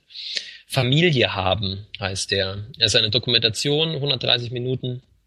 Äh, und es geht darum, dass er am Anfang des Films eigentlich versucht, nur ähm, seinen Großvater zu interviewen, weil er hat so seit, ich weiß nicht mehr genau, ich glaube so acht oder zehn Jahre hat er seinen Großvater nicht gesehen. Und der ist, hat sich irgendwann mal abgesetzt in die Schweiz und hat seine Großmutter sitzen lassen in Deutschland. Und ähm, um ihn jetzt mal irgendwie zu konfrontieren, weil der sitzt schon im Altenheim und ist schon ziemlich alt, äh, wollte er eigentlich einen Dokumentarfilm über seinen Opa ähm, äh, zeigen. Es geht damit los, dass nämlich äh, übrig geblieben ist von seiner Oma ein, im Nachlass äh, so eine Art Rechtfertigung und die ihm sagt, hier Jonas, ich muss das jetzt mal alles schreiben, geh doch damit mal zu deinem Opa irgendwie, also da gibt es irgendwie viele ja, also gibt es irgendwie so eine Art dunkles Geheimnis. Und das war für ihn so eine Art Thriller-Ansatz. Und dann hat er das halt gemacht und gefilmt, wie er halt in, in die Schweiz fährt. Und äh, sein Opa tatsächlich immer noch, also so sehr, also ja, sehr schur und sehr, sehr eigensinnig und egoistisch ist, äh, weil sonst hätte er auch damals irgendwie die Oma nicht sitzen gelassen, weil die Oma äh, hat dann dem Opa irgendwann auf sein Drängen hin ihr ganzes Geld, ihr ganzes Vermögen überwiesen, weil er meinte, er verwaltet das und ist aber mit dem Geld halt komplett durchgebrannt. Das heißt, sie war danach Hartz-IV-Empfängerin und hat dann für den Rest ihres Lebens halt dann irgendwie mit Hartz IV hinkommen müssen. Und der hat sie halt total verarscht. Also nicht nur verlassen, sondern irgendwie auch so. Und jetzt daraufhin konfrontiert er halt den Opa und der ist überhaupt nicht einsichtig. Also das, was man eigentlich erwartet, passiert überhaupt nicht so. Und was aber sehr, sehr spannend ist, ähm, das rollt dann komplett zurück, die ganze Geschichte, ähm, er deckt dann auf, wie ist das Verhältnis von seiner Mutter also mit diesem Vater gewesen, der sich kaum für sie interessiert, also kaum bis wirklich gar nicht für seine, sein Kind interessiert hat, also seine Mutter. Dann, was das für Auswirkungen hat für seine Beziehung zu seiner Mutter, die nämlich auch in manchen, in mancher Hinsicht auch nicht gerade gut ist. Äh, und dann, wie sich das also auf seine, auf seine, zum Beispiel jetzt seine Familienplanung auswirkt. Das ist äh, sehr, sehr spannend und für mich ein Riesengewinn gewesen und kann ich jedem ans Herz legen, ähm, weil man sehr, obwohl das eine super, also persönliche Dokumentation ist, man sehr, sehr über seine eigene Familie und Hintergründe ins, ins Fragen kommt und weil er was, was ganz Besonderes schafft, nämlich dass er zum Schluss dann Fragen stellt äh, an seine Mutter, die er sich vorher nie getraut hätte zu fragen, einfach weil er jetzt sozusagen ganz viel darüber erfahren hat, über seinen Großvater und über die Verhältnisse. Super. Also, das äh, ist, glaube ich, eins meiner Highlights äh, schon gleich vorneweg gewesen. Familie haben, Dokumentation kommt ins Kino. Ich glaube, er hat sogar gesagt, dass die erst im Februar oder so ins Kino läuft. Also es dauert, glaube ich, noch ein bisschen. Kann ich sehr, sehr empfehlen. Ich würde da 8,5 Leinwandern vergeben. ähm, genau. So, weiter geht's. Ach doch, guck mal, ich habe einen, einen Jugendfilm, habe ich gesehen. Das nächste ist Die Kinder des Fechters. Äh, Finnland. 93 Minuten, Regie Klaus Herrö. Ähm, ja, der war mir zu amerikanisch. Also ist aber gut gemacht. Es geht darum, dass ein Lehrer ähm, äh, fliehen muss. Ähm, genau, es spielt in, in, in Estland. Und das ist der spannendste Punkt eigentlich, weil es spielt in einer Zeit, wo Estland von den, äh, von den Russen okkupiert ist. Ähm, und äh, einer halt äh, aus äh, politischen Gründen halt aufs Land zieht und äh, dann an der Schule als Lehrer arbeitet und äh, selber halt vorher ein super Fechter war und ist jetzt halt Sportlehrer und unterrichtet dann die Kinder im Fechten. Ich fand leider, dass die Geschichte ist von einer mm, Frau, die vorher Romane geschrieben hat und das ist jetzt ihr erstes Drehbuch gewesen. Äh, es war Anna Heinema, heißt sie, wenn ich die richtig ausspreche. Ähm, der Film wurde vom Publikum sehr, sehr gut angenommen. Ähm, es ist aber für mich eine ziemlich 0815-Geschichte, wenn man irgendwie denkt an, äh, an, an Billy Elliot oder so, ne? Oder ja, nicht nur Billy Elliot, aber es ist also auf jeden Fall diese typische Geschichte, dann kommen die Kinder zu ihm, sind natürlich total begeistert von ihrem Lehrer, er bringt ihnen Fechten bei, ist was super selten ist, gerade in der Zeit. Und er hat natürlich Schwierigkeiten in der Schule, das durchzusetzen, wie man das so kennt. Und dann schafft es natürlich doch und sie gehen dann zum Turnier. Natürlich gibt es ein Turnier dann auf einmal. Und äh, dann äh, starten die Kinder dann natürlich durch und äh, genau, gibt's noch eine kurze tragische Wendung. Aber eigentlich alles, was man so ein bisschen erwartet von so einem Film, äh, auch sehr hochglanzmäßig gefilmt was man dem Film wahrscheinlich gleich dann sehr zugute halten muss, ist, dass er meinte, dass es halt für Estland, ne, weil Estland, man dreht Estland schon mal einen Film, ich glaube, das ganze Land hat irgendwie drei Millionen Einwohner oder so, das hat er auch nochmal am Anfang gesagt. Für die war das halt sehr besonders, weil die zum Beispiel zum ersten Mal einen Film äh, gesehen haben, wo ihr, ihr Leben und so in dem Ausmaß ähm, weil da wird halt schon die Zeit und die diese beängstigende Zeit und das unter diesem russischen Regime gezeigt, wo die halt mal näher auch behandelt wird in Ausschnitten äh, für mich ein bisschen zu sehr an der Oberfläche, aber die halt für viele da sehr, sehr spannend ist. Und er hat gesagt, in der Zeit, in der er den Film gezeigt hat, wurde gerade die Krim besetzt. Also da war das für die nochmal akuter und besonderer. So. Aber für mich, mh, wie gesagt, war der ein bisschen zu oberflächlich. Aber schöne Bilder und natürlich kommen im richtigen Moment die Geigen und dann ist man irgendwie auch bewegt. ähm, basiert auf einer wahren Begebenheit tatsächlich. Also das ist wahrscheinlich dann auch das Spannendste mit da dran. Ja gut, vielleicht gab es irgendwo mal irgendwann in Island einen Fechtlehrer. Ja, ja, genau, ist so. Ja, ja, aber sie hat davon auch erzählt und die Geschichte ist schon relativ nah dran, Ach so, wie okay. sie erzählt, ja. Und ähm, deswegen vergebe ich da ja, wahrscheinlich so 6,5 Leinwandperlen. Ähm, kennst Ähm. du zufällig die Kinder des Monsieur Mathieu? Ja, die kenne ich genau eben und der ist, den würde ich, finde ich besser, zum Mhm. Also der hat mich, glaube ich, mehr berührt und war nicht ganz so, nicht ganz so Hollywood. Aber ich meine, das ist auch gemein jetzt, ne? Dann, äh, dann so einem kleinen estnischen Produktionsteam dann irgendwie vorzuwerfen, dass sie zu Hollywood sind, wo die wahrscheinlich gerade überhaupt, also die haben, ja eben, die haben also kaum Knete, weißt und schaffen es, solche Bilder in einer Größenordnung hinzukriegen, dass überhaupt wie Hollywood aussieht, ist wahrscheinlich eher eine Leistung. Aber ähm, ja, das ist jetzt vielleicht auch ein bisschen ungerecht. Naja, aber ich kann ja nicht darum mein Gefühl. So, nächster Film. Äh, der kommt auch bei uns in die Kinos unter dem Titel Dorf der verlorenen Jugend. Ähm, Äh, ist, äh, heißt im Original Bridgend. Und zwar ist Bridgend die Stadt, in dem er spielt. Äh, das wäre so ein Film, der wäre, glaube ich, so gar nichts für euch. äh, also wobei, ich weiß nicht, vielleicht, ja, keine Ahnung. Aber also es geht darum, Bridgend ist, ein, ist eine Stadt in Wales, ähm, in England, in der äh, die es einen ganz eigenartigen Vorfall gibt und das war auch der Grund für den Regisseur, den Film zu drehen, nämlich er hat in der Zeitung gelesen, im Flugzeug einen super kleinen Ausschnitt, wo drin stand, dass sich in diesem Ort, in Bridgend, äh, jetzt gerade äh, der 69. Jugendliche äh, umgebracht hat. Und das ist eine Kette, die bis heute nicht abgerissen ist. Und er hat das sich dafür interessiert und dachte, was ist denn da los? Und reist also als Regisseur, also jetzt in echt, ne, reist an diesen Ort und dann hat er später diesen Film darüber gedreht, als aber ein Spielfilm, ist keine Doku, ähm, in der er versucht, irgendwie diesem Phänomen nahe zu kommen. Äh, ist ein sehr düsterer Film, äh, sehr ähm, versucht da wirklich reinzugehen in die, in die Jugendlichen, die auf einmal, und der, der ganze, den ganzen Film umweht, diese morbide, dieser, die, die, komischerweise so eine morbide Romantik, also ne, wie man sozusagen sich danach als Jugendlicher, der so keine Perspektive hat, danach sehnt, irgendwas Bedeutendes zu tun. Und das ist irgendwie das größte, Bedeutendste, was man tun kann, ist da irgendwie der Selbstmord.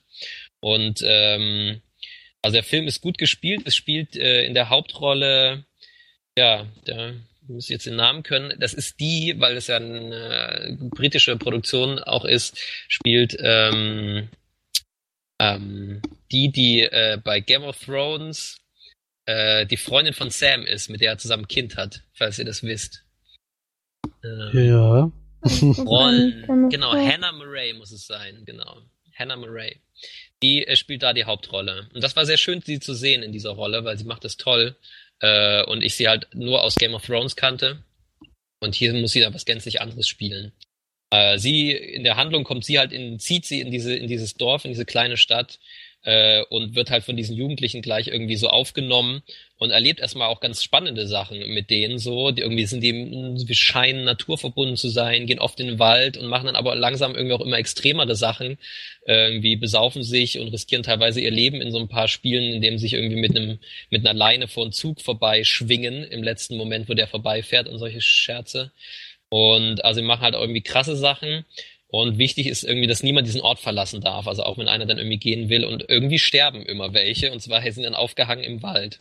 Und äh, das äh, werden immer mehr und ähm, genau. Der Film liefert letztendlich keine Antworten da genau warum, aber der Regisseur war da und dadurch wurde der Film dann echt spannend, dass der halt meinte, es gibt halt auch kein echtes Warum. Es gibt kein, keine kleine Erklärung dafür. Das Einzige ist, und das ist schon wieder sehr, sehr spannend, es gibt überall auf der Welt äh, in, gerade in so sehr ländlichen Regionen, in so Orten, die so wenig Perspektive aufweisen, halt eine sehr hohe Selbstmordrate unter Jugendlichen. Äh, und hier in Wales, da ist es halt so, dass die anscheinend schon in der zweiten oder dritten Generation arbeitslos sind. Das heißt, die kennen gar keine Eltern, die arbeiten. Die haben selber nie gearbeitet, die wissen, dass sie zur Schule gehen und danach werden sie nie arbeiten. Und es hat natürlich eine besondere Form von Perspektivlosigkeit. Ähm, ja, also das ist beeindruckend ähm, und halt auch echt krass, wenn man sich das so vor Augen führt und gerade durch den Film irgendwie sieht, wie sich da Jugendliche irgendwie erhängen. Ja, ähm, würde dem Film 7,5 Leinwandperlen geben. Äh, ja, ziemlich, ziemlich finster und bitter, aber irgendwie hat halt, wie gesagt, auch ein bisschen was Faszinierendes. In dieser sehr negativen Stimmung geht es gleich weiter und dann haben wir einen guten, guten Eindruck davon, was, was so aus Schweden und Skandinavien und überhaupt kommt. Nämlich jetzt ein schwedischer Film Nachbeben heißt er. Efter Sklav im Original. Ähm, ein schwedischer Film, der in Schweden spielt, Regie von Magnus, Horn, Magnus von Horn. Ähm, da geht es um einen Jungen, auch eine sehr spannende Geschichte, auch wieder sehr finster. Ein Junge kommt wieder äh, aus dem ja, Psychiatrie äh, und geht wieder zurück an seine alte Schule und wird da massiv ausgegrenzt von allen. Ähm, und am Anfang fragt man sich, was ist denn los und so, und dann erfährt man immer mehr, dass er halt was Schlimmes, Schlimmes gemacht hat. Das spoiler ich jetzt einfach mal nicht. Und ähm, der ganze Film dreht sich halt echt um so eine Gegengewaltsspirale. Das ist das Spannendste am Film. Das fand ich, dass er, dass sehr an Fokus rückt, dieses Problem, du hast was Schlimmes gemacht, was ist dafür in der Psychiatrie, kommst wieder, aber alle hassen dich, weil alle dich mit dieser Tat für immer verknüpfen. Und der Junge wird halt von allen massiv mit Gewalt und allem möglichen dann äh, konfrontiert. äh, und kann, hat keine Chance wieder in sein altes Leben einzusteigen, aber weil es ihm die Umgebung so schwer macht. Und er verzweifelt dran, so im Verlauf des Films auch kein schöner Film, auch skandinavisch ohne Happy End. Es wird von, von, wie sagt man so schön, von, es wird von schlecht zu, zu schlimmer und dann hört der Film auf. Ähm, und äh, ja, da weiß man mal gar nicht so richtig, wie man damit umgehen soll, aber eben den spannendsten Punkt, wie gesagt, fand ich hier dieses Ding, äh, wirklich da mal drüber nachzudenken, was es bedeutet, wenn die Umgebung dich nicht mehr lässt. Also ne, wenn die Gegengewalt auf deine Gewalt so groß ist, dass du immer in diese Rolle gedrückt wirst. Ich würde halt sagen, dann müsste natürlich da längst wegziehen und in irgendeiner anderen Stadt sein neues Leben anfangen, weil an so einer alten Schule, es geht halt gar nicht. Aber das ist nun mal nicht die Erzählung des Films. Äh, ja, finster, bedrückend, ähm, würde ich auch 7,5 Leinwandperlen vergeben.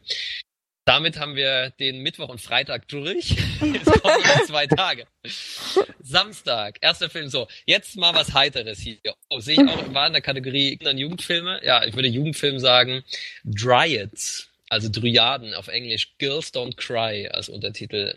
Norwegen, äh, norwegischer Film, Regie Sten Hellevik, zum, der hat vorher Werbung gedreht und, ähm, und teilweise auch Musikvideos und das merkt man sehr in diesem Film.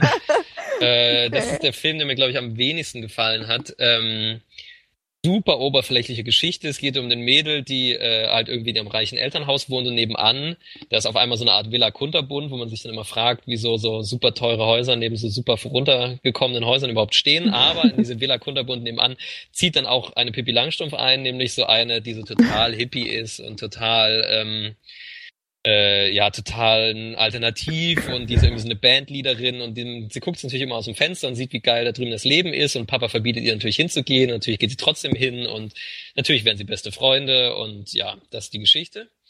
ähm, äh, also ich fand die Geschichte sehr 0815. Ähm, alle Schauspieler und da ist echt der Knackpunkt, wo man dann die Geschichte des Regisseurs zum, zum ersten Mal einen Langfilm gedreht und ich würde ihm das auch ein bisschen vorwerfen, weil also alle Frauen und es spielen ausschließlich fast nur Mädchen in, in großen Rollen mit, die sind alle wunderschön, sehen halt aus wie direkt aus der Werbung, aber spielen halt auch ein bisschen so.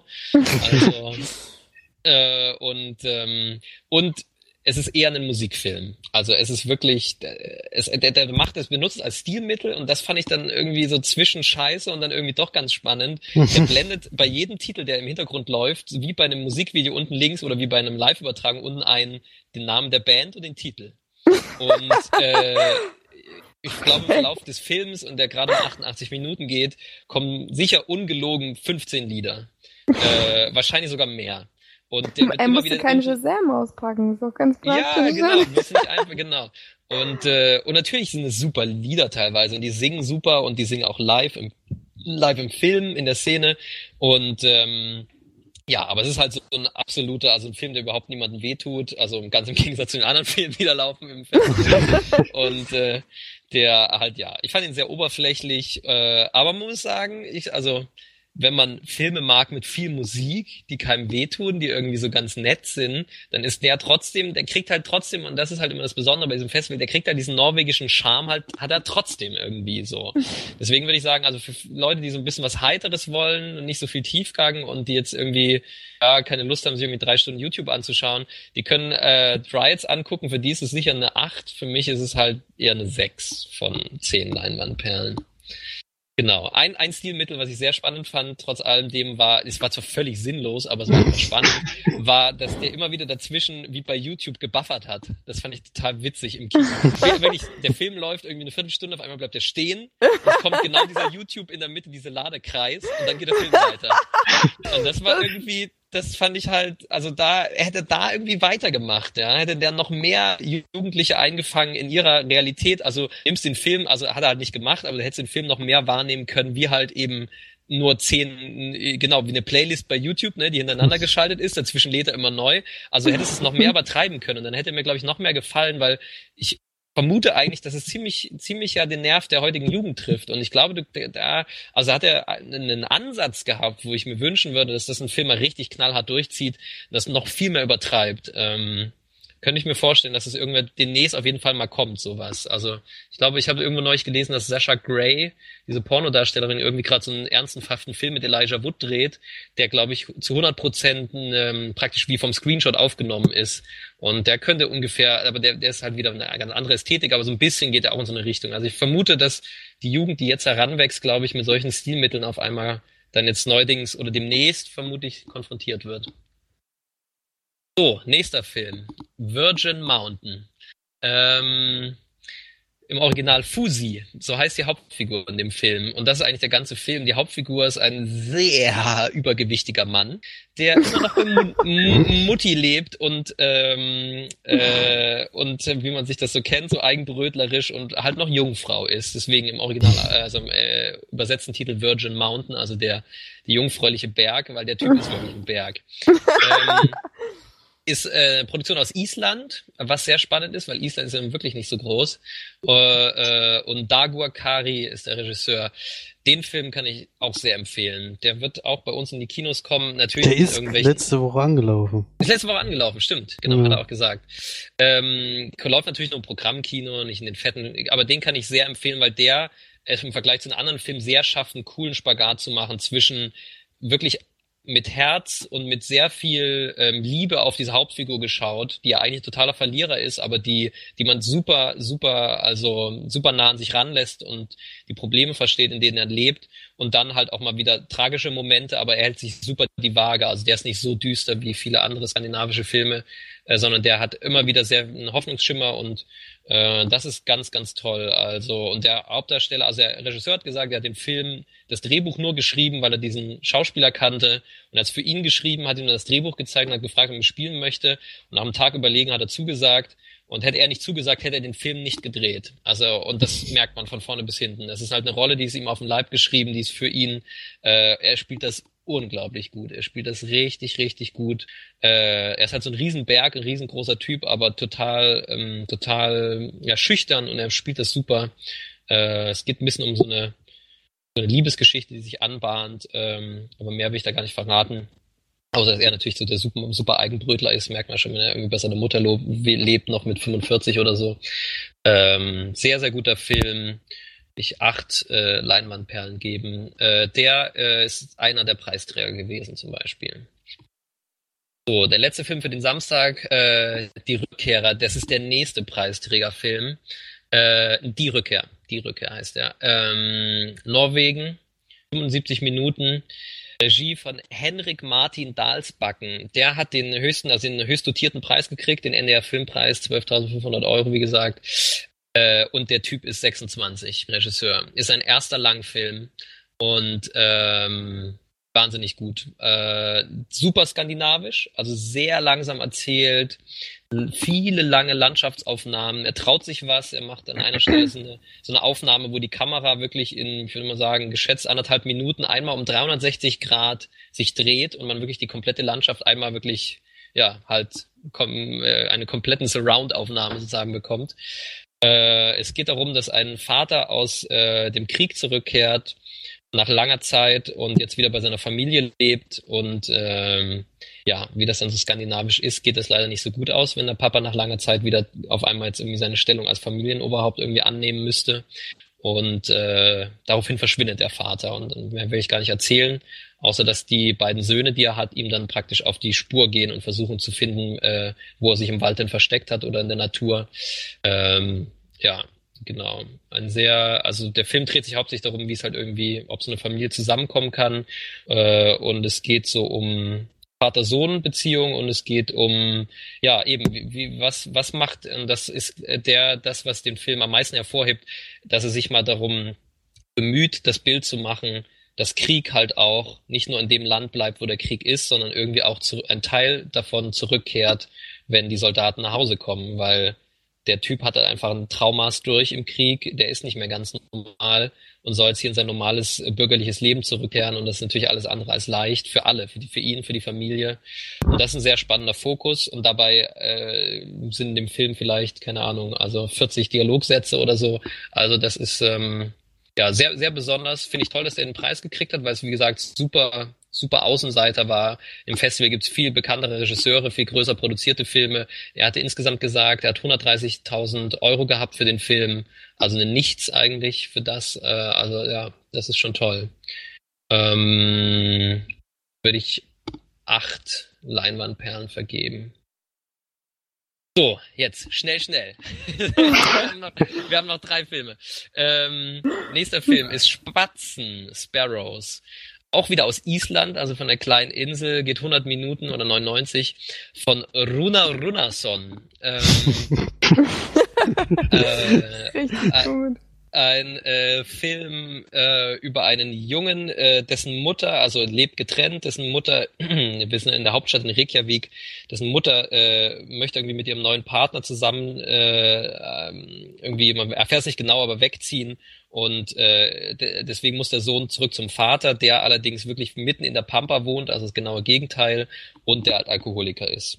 Und dann zieht er halt wieder zu seinem Vater. Auf einmal lebt er da eigentlich mal wirklich in einem in einer kurzen Zeit einmal das komplette Dorfleben so durch. Also äh, da ging es wieder dem Regisseur darum, diese Region zu zeigen, die so ein bisschen, ja eben, wo eigentlich nichts mehr geht. Da, wo die Wirtschaftskrise in äh, Island hart zugeschlagen hat, da wo auch die Leute ein bisschen perspektivlos sind und wie er auf einmal damit konfrontiert wird und eben, wie gesagt, in kurzer Zeit da eigentlich dann alles erlebt, was da so im, im, in, im, in Dör, ja, eigentlich dörflicher Umgebung irgendwie los ist. Irgendwie eben von, dass da viele Alkoholiker sind, dass man da irgendwie seinen Feind nicht aus dem Weg gehen kann, wenn man da einmal gemobbt wird, wie das so erste sexuelle Kontakte sind, so irgendwie, wenn man sich irgendwie die Wahl hat zwischen der und demselben Mädchen. Und ähm, ja, das ist irgendwie, ja, auch ein spannender Film. Heißt Spatzen, haben die Zuschauer am Ende gefragt, warum heißt der Spatzen? Er meinte, ja, weil irgendwie dieses Leben in dem Alter irgendwie so sehr fragil ist. Und ähm, das war eigentlich der Arbeitstitel und dann ist es nachher der Titel des Films geblieben. Ähm, weil im ganzen Film spielen keine Spatzen irgendwie eine Rolle. Äh, äh, ja, aber wie auch bei den anderen Filmen schon, man sieht halt immer so Gesichter manchmal von Schauspielern, wo man denkt, ich hätte gar nicht gedacht, dass Schauspieler sind, aber sie spielen sehr, sehr gut und wirken wahnsinnig authentisch ähm, Film, der, ja, der mir auch sehr gut gefallen hat. Nicht ganz so gut wie die anderen vielleicht, aber auch wieder finster, äh, wie es nur geht. Also es geht dann auch, wird schlechter und schlechter und wenig Hoffnung am Ende. 7,5 Leinwandperlen geben. Wie viel? 7,5. 7,5. So, ein vorletzter Film, Sture Böcke. Das war der Eröffnungsfilm und ich habe ihn fast ganz zum Schluss gesehen, wieder aus Island. Das waren sowieso die Abräumer äh, bei den Filmpreisen.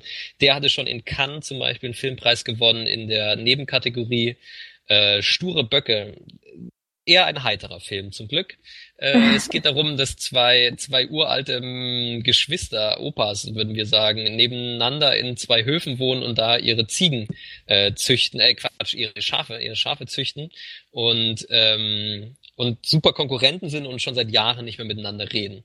Und äh, genau, und die gehen dann irgendwie auf diese Wettbewerbe, wo man halt diese, diese Schafe vergleicht und wer den schönsten Bock hat, kriegt den Preis und es ist alles super ländlich und der Regisseur danach erzählt, so sieht's da wirklich auch aus in Island. Also die, die, also ich nenne den Regisseur nochmal kurz, äh, Grimor Hakanason, äh, Hakonason, ähm, der ähm, äh, gesagt hat, das sieht da wirklich so aus. Also wenn du in die Region gehst, wo die, ähm, wo die Leute ihre äh, Schafe dort äh, züchten, da sind die super tierverbunden und das äh, sieht man da auch. Ähm, genau. Äh, und der hat, wie gesagt, im Vorfeld schon viele Preise abgeräumt, deswegen war es hier auch der Eröffnungsfilm. Und ähm, äh, der ist zur Abwechslung halt mal relativ witzig immer wieder gewesen, wie die beiden irgendwie äh, sich behaken und um das schönste Schaf in der Nachbarschaft kämpfen. Ähm, ja. Äh, bei dem Film würde ich sagen, äh, genau, der war mir dann wiederum zu heiter. Also für mich sind das, glaube ich, nur sieben von zehn Leinwandperlen an dieser Stelle. Also entweder zu heiter oder zu düster. So ein Mittelweg finden die anscheinend nicht. ja, genau. Und ganz kurz stelle ich meinen letzten Film noch vor. The Idealist war ein Spielfilm ähm, aus Dänemark, der sich äh, mit dem Originalfall beschäftigt, darüber, dass äh, ähm, im Kalten Krieg ähm, in Dänemark ein äh, Flugzeug von den Amis abgestürzt ist, was hoppla hoppla auf einmal äh, Atomsprengköpfe an Bord hatte und das, obwohl Dänemark gesagt hatte, wir werden nie Atomsprengköpfe in unserem Land äh, aufbewahren. Dann geht es um einen Reporter, der halt dann versucht, die Hintergründe zu dieser sehr spannenden Geschichte rauszufinden. Ähm, auch hier würde ich sagen, ist die, die echte Geschichte das Spannendste am Film gewesen. Ähm, aber der Film ist gut gemacht mit sehr, sehr, was selten ist, mit sehr, sehr viel Originalmaterial dazwischen. Also echte Filmaufnahmen aus der Zeit, echte Interviews und dazwischen sieht man immer wieder den Reporter, wie er ermittelt. Ähm, ja, spannend, der Idealist, also der Idealist, Geheimakte Grönland heißt im Original. Äh, Regie Christina Rosendahl. Ähm, den habe ich als letztes geguckt, fand ich einen guten Abschluss. Ähm, würde ich äh, 7,5 Leinwanden geben. So. Mensch. Alle Filme über 5 Punkte, gar, gar kein Reinfall, so ein richtiger. Ja, wie gesagt, Riots ja. war für mich der größte Reinfall, aber wie gesagt, durch diese paar Sachen, ja, man, man muss halt sagen, okay, letztes Jahr zum Beispiel hatte ich einen, wirklich, da war ich wirklich, die, ich glaube die letzten zehn, die im Kino saßen. Und wir waren, wir waren, wir waren in Lübeck im größten Kino. Ich glaube, es hat 750 Plätze oder so. Äh, und der hat wirklich geschafft, den, ne, der Film hat es geschafft, letztes Jahr das leer zu fegen. Das, das, das war schon echt finster. Und das Geile war, so irgendwie der Film lief super suche los und dann wurde er, der wurde so völlig abstrus. Der wurde mit so einem Albtraum dann auf einmal gedreht. Der war so völlig normal und realistisch und auf einmal hat er so völlig abgedreht, aber so mitten im Film. Und das Geile war, vorher waren alle drin und fanden den irgendwie auch ganz witzig und der war auch ganz witzig. Und dann auf einmal ging's los. Ich kann das wirklich nur, also auf einmal wurden die im Boden vergraben und angepinkelt und also wirklich, es ging so richtig der Hut hoch und es war so völlig abstrus. Also auch mit völlig übertriebenen Gewaltszenen, so mitten in einem netten Film so. Und dann, so war wirklich so, ab dieser Szene ging so ein Riesenschwung Leute einfach raus und wir waren so, naja, vielleicht hat es ja wirklich einen Sinn, aber es hatte keinen Sinn. Der Film wurde immer schlimmer, immer mehr so Albtraumsequenzen und alle verkleiden sich und schreien nur noch und, und du dachtest, was geht zur Hölle? Also es wurde so richtig experimentell und ja, wir haben zwar durchgehalten, aber waren am Ende nicht schlauer als vorher. Das war letztes Jahr. Oder war danach so, der Regisseur nicht da? Dass du den mal nee, genau, der war, der, genau, der war leider nicht da. Das hätte mich auch interessiert, was zu den letzten fünf Leuten sagt, die noch drin saßen. ähm, aber das, äh, ja, ähm, ja, keine Ahnung. Ja, dem hätte ich wahrscheinlich vielleicht eine, eine Leinwand. Oder, oder damit er nicht ganz so schlecht ist wie die anderen 1,5, aber ich meine, den will man sich auch nicht angucken. Ja, nee, ich hatte viel Glück und wie gesagt, hatte ich ja auch viele Preisträger tatsächlich erwischt. Ich habe ja drei Preisträger gleich gesehen, äh, weil die Trailer einfach auch schon vorher mich überzeugt hatten. Und für Felix muss ich sagen, der lief im Nebenprogramm, den habe ich leider nicht gesehen, weil er der andere Film lief, aber es lief Dead Snow 2. Und da mussten wir wirklich den Trailer reinziehen, weil wenn Trailer schon, alleine deswegen wollte ich ihn gucken, es geht darum, dass äh, irgendwo in Skandinavien so äh, Zombie-Nazis wiederbelebt werden. Ja, ich kenne sogar den ersten Teil. Du kennst sogar den ersten Teil. Ja. den? Naja, es ist halt so eine, so eine Trash-Geschichte. Also Zombie-Nazis, die eine Hütte mit Jugendlichen anfallen, ist schon eine tolle Idee eigentlich. Ne? Hatten wir den nicht ja, sogar zusammengeguckt? Ja, ja ich glaube schon, aber ja. also den zweiten Teil habe ich mir auf jeden Fall vorgenommen, auch zu gucken, ja. Also den, genau, ich habe den Trailer gesehen und äh, war natürlich ein Film, wo meine Verlobte auf gar keinen Fall rein wollte. Aber ähm, äh, ich habe jetzt von anderen Leuten gehört, die drin waren und auch meinen, der ist großartig. Und ich, kann's, ich glaube, der trifft sehr meinen Humor, weil der Trailer, da, da schnalle ich schon total ab. Also super, super produziert und nur trashig. Also, okay, und sieht so, so lustig aus. Also schon der Trailer ist großartig, den kannst du dir mal angucken. Ja, mache ich auf jeden Fall, ja. Nee, den hatte ich mir eh schon vorgemerkt. Ich habe mir ja schon gelacht, wo ich ge angekündigt gesehen habe, dass da ein zweiter Teil kommt. weil, der erste, weil der erste schon so schön bescheuert ist. Ne? Das ist eigentlich auch so ein typischer äh, Teenie-Horrorfilm am Anfang mhm. und auf einmal kommen dann Zombie-Nazis. So ähnlich wie beide Cabin in the Woods. So. Mhm. Ja. ja, genau. Ich kann ja noch vielleicht als abschließendes Fazit sagen, genau, das ist halt was sehr Besonderes ähm, und wie ihr auch jetzt vielleicht ein bisschen gemerkt habt, die, die Skandinavier nehmen sich halt auch echt gerne harte Themen vor. Ich glaube allerdings, weil die halt da ein bisschen mehr Affinität auch zu sowas haben. Ähm, aber wie, wie gesagt, vielleicht kam es rüber, es sind dazwischen halt super spannende Themen einfach. Also das sind Themen, über die man irgendwie dann auch gerne nachdenkt und sagt sich, ja, irgendwie, der Film war jetzt zwar, die Filme sind manchmal jetzt nicht so das, was man sich, das würde ich mir nicht nochmal angucken. Also außer vielleicht diese Doku auf jeden Fall zum Beispiel, Familie haben. Aber ähm, die, die sind halt aber sehr eindrücklich einfach. Und das schaffen die halt immer wieder. Ne? Die machen sehr besondere Filme, die mit einem langsamen Erzähltempo, mit wenig Dialogen Bilder schaffen, äh, aufzunehmen, was sehr besonders ist. Und das ist halt wirklich so, es ist überhaupt nicht Deutschland, es ist irgendwie überhaupt nicht Frankreich, es ist überhaupt nicht Hollywood, aber es ist so eine besondere Art, die an dem Festival halt wirklich den für mich meistens schon mal in Kategorie äh, sechs Leinwandperlen kat äh, katapultiert, weil die einfach so einen ganz besonderen Charme haben. Und wäre dieses Festival nicht, würde ich solche Filme auch, also ich würde gar nicht drauf kommen, jetzt irgendwie viele skandinavische Filme zu gucken. Aber die haben halt irgendwie eine, also gerade die, das sind natürlich fast alles so Arthouse-Filme, würde man hier sagen. Ne? Das sind selten die Filme, die, die dort, also der lief auch einer, The Wave, der war halt wirklich einfach wie The Tornado, äh, der Tornado hätte der in Amerika heißen können. Also ne, irgendwie eine riesige Welle kommt und wird uns alle überspülen. Also so solche Dinge gibt's da auch. Aber ähm, die würden mich am wenigsten interessieren, weil die sind halt dann einfach wie ein schlechter Hollywood-Abklatsch, würde ich mal vermuten. Äh, genau, und die anderen haben halt halt einen riesen äh, ja, das ist äh, sehr besondere Art, wie die Filme drehen und muss sich ein bisschen dran gewöhnen. Und eben, in der, in dem Zuge haben wir ja Felix damals Cops zum Beispiel angeguckt. Mhm. Und da muss man halt einfach sagen, auch diesen Humor teilweise und diese Art zu filmen, das ist halt irgendwie skandinavisch und das kann man schlecht beschreiben. Das muss man sich halt irgendwie anschauen, um da zu verstehen, dass da irgendwie eine ganz eigene irgendwie Besonderheit drin liegt, die äh, sehr spannend sein kann. Und in so einem Festival arbeitet man sich da halt echt ran. Wenn man sich da zehn Filme anguckt, ist man da echt in so einem anderen Modus auf einmal und das, äh, das schaffen die. Deswegen ist es was sehr Besonderes. Äh, toll, dass es irgendwie stattfindet. Und ähm, ja, man sie oder ich sehe da immer Filme, die würde ich sonst nie, also wenn die überhaupt ins Kino kommen und dann würde ich sie wahrscheinlich noch nicht mal angucken. Also so, man sieht halt einfach nochmal was ganz anderes. Und deswegen, das ist schon, ja, äh, auf jeden Fall was, was sehr Wertvolles, finde ich hier. Ja. ja, wird von mir auf jeden Fall vorgemerkt für nächstes Jahr.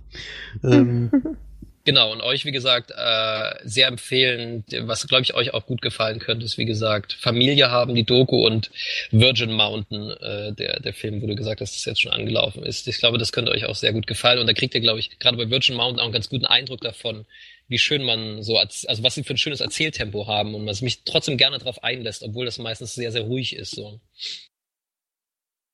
Hm, klingt auf jeden Fall sehr, sehr spannend, was du da erlebt hast. Das ist ja. schon ziemlich cool. Das was ich halt gerne mal, also ich wollte auch immer mal so Filmfest gehen und was ich sehr gerne mal gemacht hätte, da gibt's in, in Hamburg gibt's doch so ein Horrorfilmfestival. Da werden halt nur solche Splasher und Trash-Filme ja, ja. gezeigt und so. Und das hätte ich, würde ich richtig, richtig interessant finden. Da wirst du zwar viel Größe äh, dabei haben, aber da werden eben auch größtenteils auch Filme vorgestellt, die mal, ähm, die halt dem, also nur so kurze Ausschnitte, die im Publikum gezeigt werden, wo dann äh, ausgewertet wird, ob der Film mal ausgestrahlt wird oder ob die halt so Kickstarter-mäßig was da machen können. Und mhm. da war letztes Mal zum Beispiel einer dabei, der hieß Alien Tampon oder so. und der muss übelst gut angekommen sein beim Publikum und bei den Leuten, die da sponsoren und gesagt, wir machen den sofort, das muss eine richtig gute Idee gewesen sein.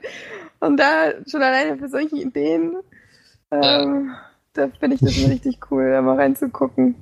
Na, und wie gesagt, das Spannende ist, sobald der Regisseur oder Produzent, teilweise auch Schauspieler da sind, ja, ja. Ähm, wird es halt super spannend. Ne? Also du kannst wirklich, das du guckst den Film an, meistens ist man noch so ein bisschen paralysiert und kann gar nicht sofort Fragen stellen, aber äh, meistens ist der Moderator dann ganz gut und, und überbrückt erstmal eine Weile und stellt ihm selber ein paar Fragen. Ähm, das ist einfach, das macht einfach total viel aus. Wenn der Regisseur oder Produzent oder der Schauspieler vor dir stehen und kannst direkt ihn danach fragen und sagen, hier, äh, was hat denn das mit dieser Stadt zum Beispiel auf sich, wo sich die Leute umbringen? Gibt es in echt und, und, und warum, wie seid ihr darauf gekommen? Und dann erzählte, wie er echt durch diese Stadt gegangen ist und meinte, zum Beispiel, sobald er in der Stadt ist, versteht er, warum sich die Leute umbringen. Aber immer wenn er wieder weggeht aus der Stadt, versteht er es nicht mehr.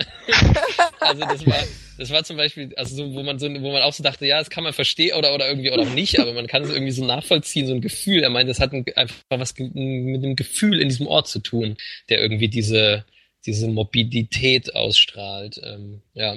Und so, das ist halt einfach super spannend. Das macht es mhm. halt, und dadurch bleiben halt die Filme auch ganz anders hängen bei einem, wenn man sich mit den Leuten dann irgendwie noch bisschen austauscht danach und man super spannende Details irgendwie dazu hört. Ja.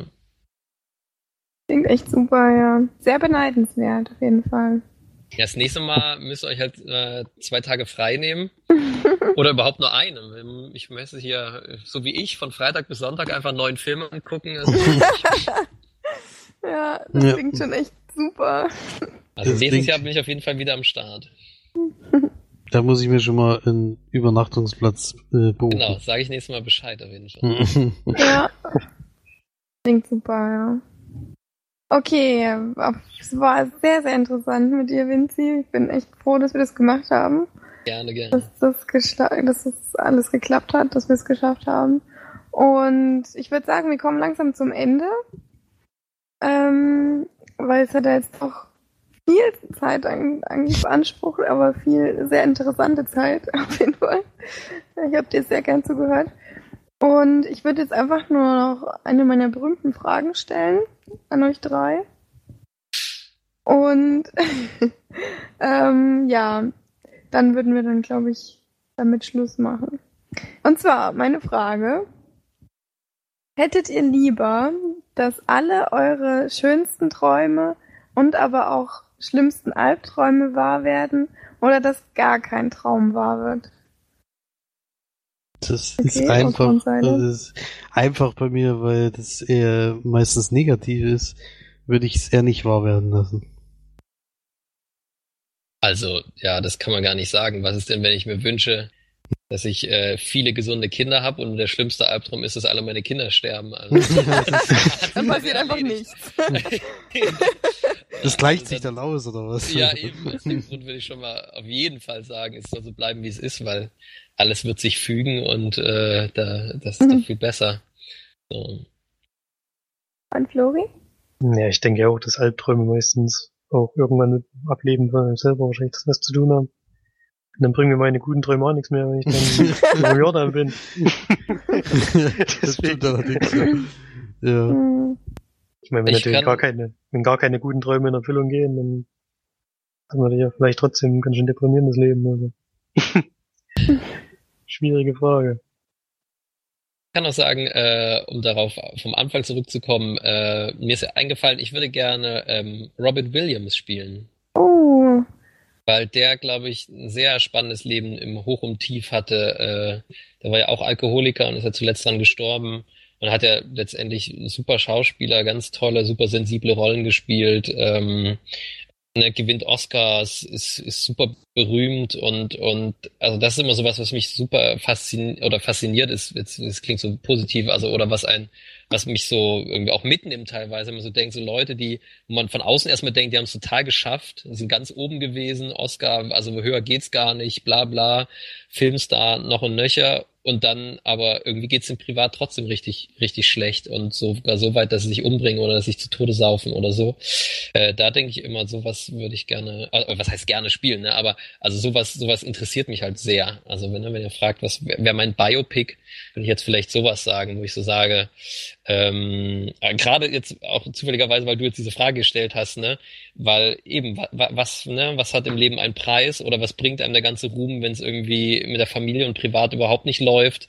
Äh, ne? Ich glaube, sowas ist sehr, sehr spannend auch für andere Leute zu sehen, weil man ja erstmal immer vom Klischee ausgeht und sagt, der hat's gut, der ist berühmt, der ist Millionär. Äh, so, und dann siehe weiter Philipp Seymour Hoffman, hm, ähm, ne, also so und, und äh, wie heißt er noch, Brokeback Mountain, ähm, Heath Heath Ledger. Heath Ledger, ne, siehe diese ganzen Leute, ähm, so Pustekuchen. Also es ist eben nicht alles, berühmt und reich zu sein, so. Also das ist, ja, das finde ich halt immer wieder sehr, sehr spannend und da halt mal eben ein, ein weiteres äh, Blickfeld auf solche Leute aufzumachen, um zu sagen, es ist halt eben nicht, das Leben ist nicht, was alle denken. Es ist alles toll, wenn man ja scheinbar alles erreicht hat. Das ist ein sehr schöner Abschlusssatz. Ja, bitte, bitte. Das ist richtig romantisch, Mensch. Ähm, also wir bedanken uns auf jeden Fall ganz sehr, dass du hier warst, Vinci. Es war wirklich Sehr ein gerne. großes Vergnügen und ich kann auch sagen, ähm, die Häufigkeit des Benutzens des Wortes ähm, genau in deinen Sätzen ist auf jeden Fall Leinwandperlen würdig, Leinwandperlen würdig, muss ich sagen. Es war Sehr schön zu verfolgen. Passe mich an. Passt dich Der an, ja. Redekultur. Es war sehr, sehr, sehr schön mit dir. Und vielen Dank. Und dann, ja, vielleicht kommst du ja mal wieder, ob es ein Audio-Take ist oder auch nochmal so in der Folge. Das äh, können wir ja noch offen Beim lassen. nächsten und- Jubiläum bin ich gern dabei. Okay, super, sehr schön. Dann vielen Dank und vielen Dank fürs Zuhören an alle da draußen, an die Milliarden, die jetzt durch Vinci mit dazugekommen sind. und dann ähm, bis zum nächsten Mal. Tschüss. Tschüss. Tschüss. Ciao.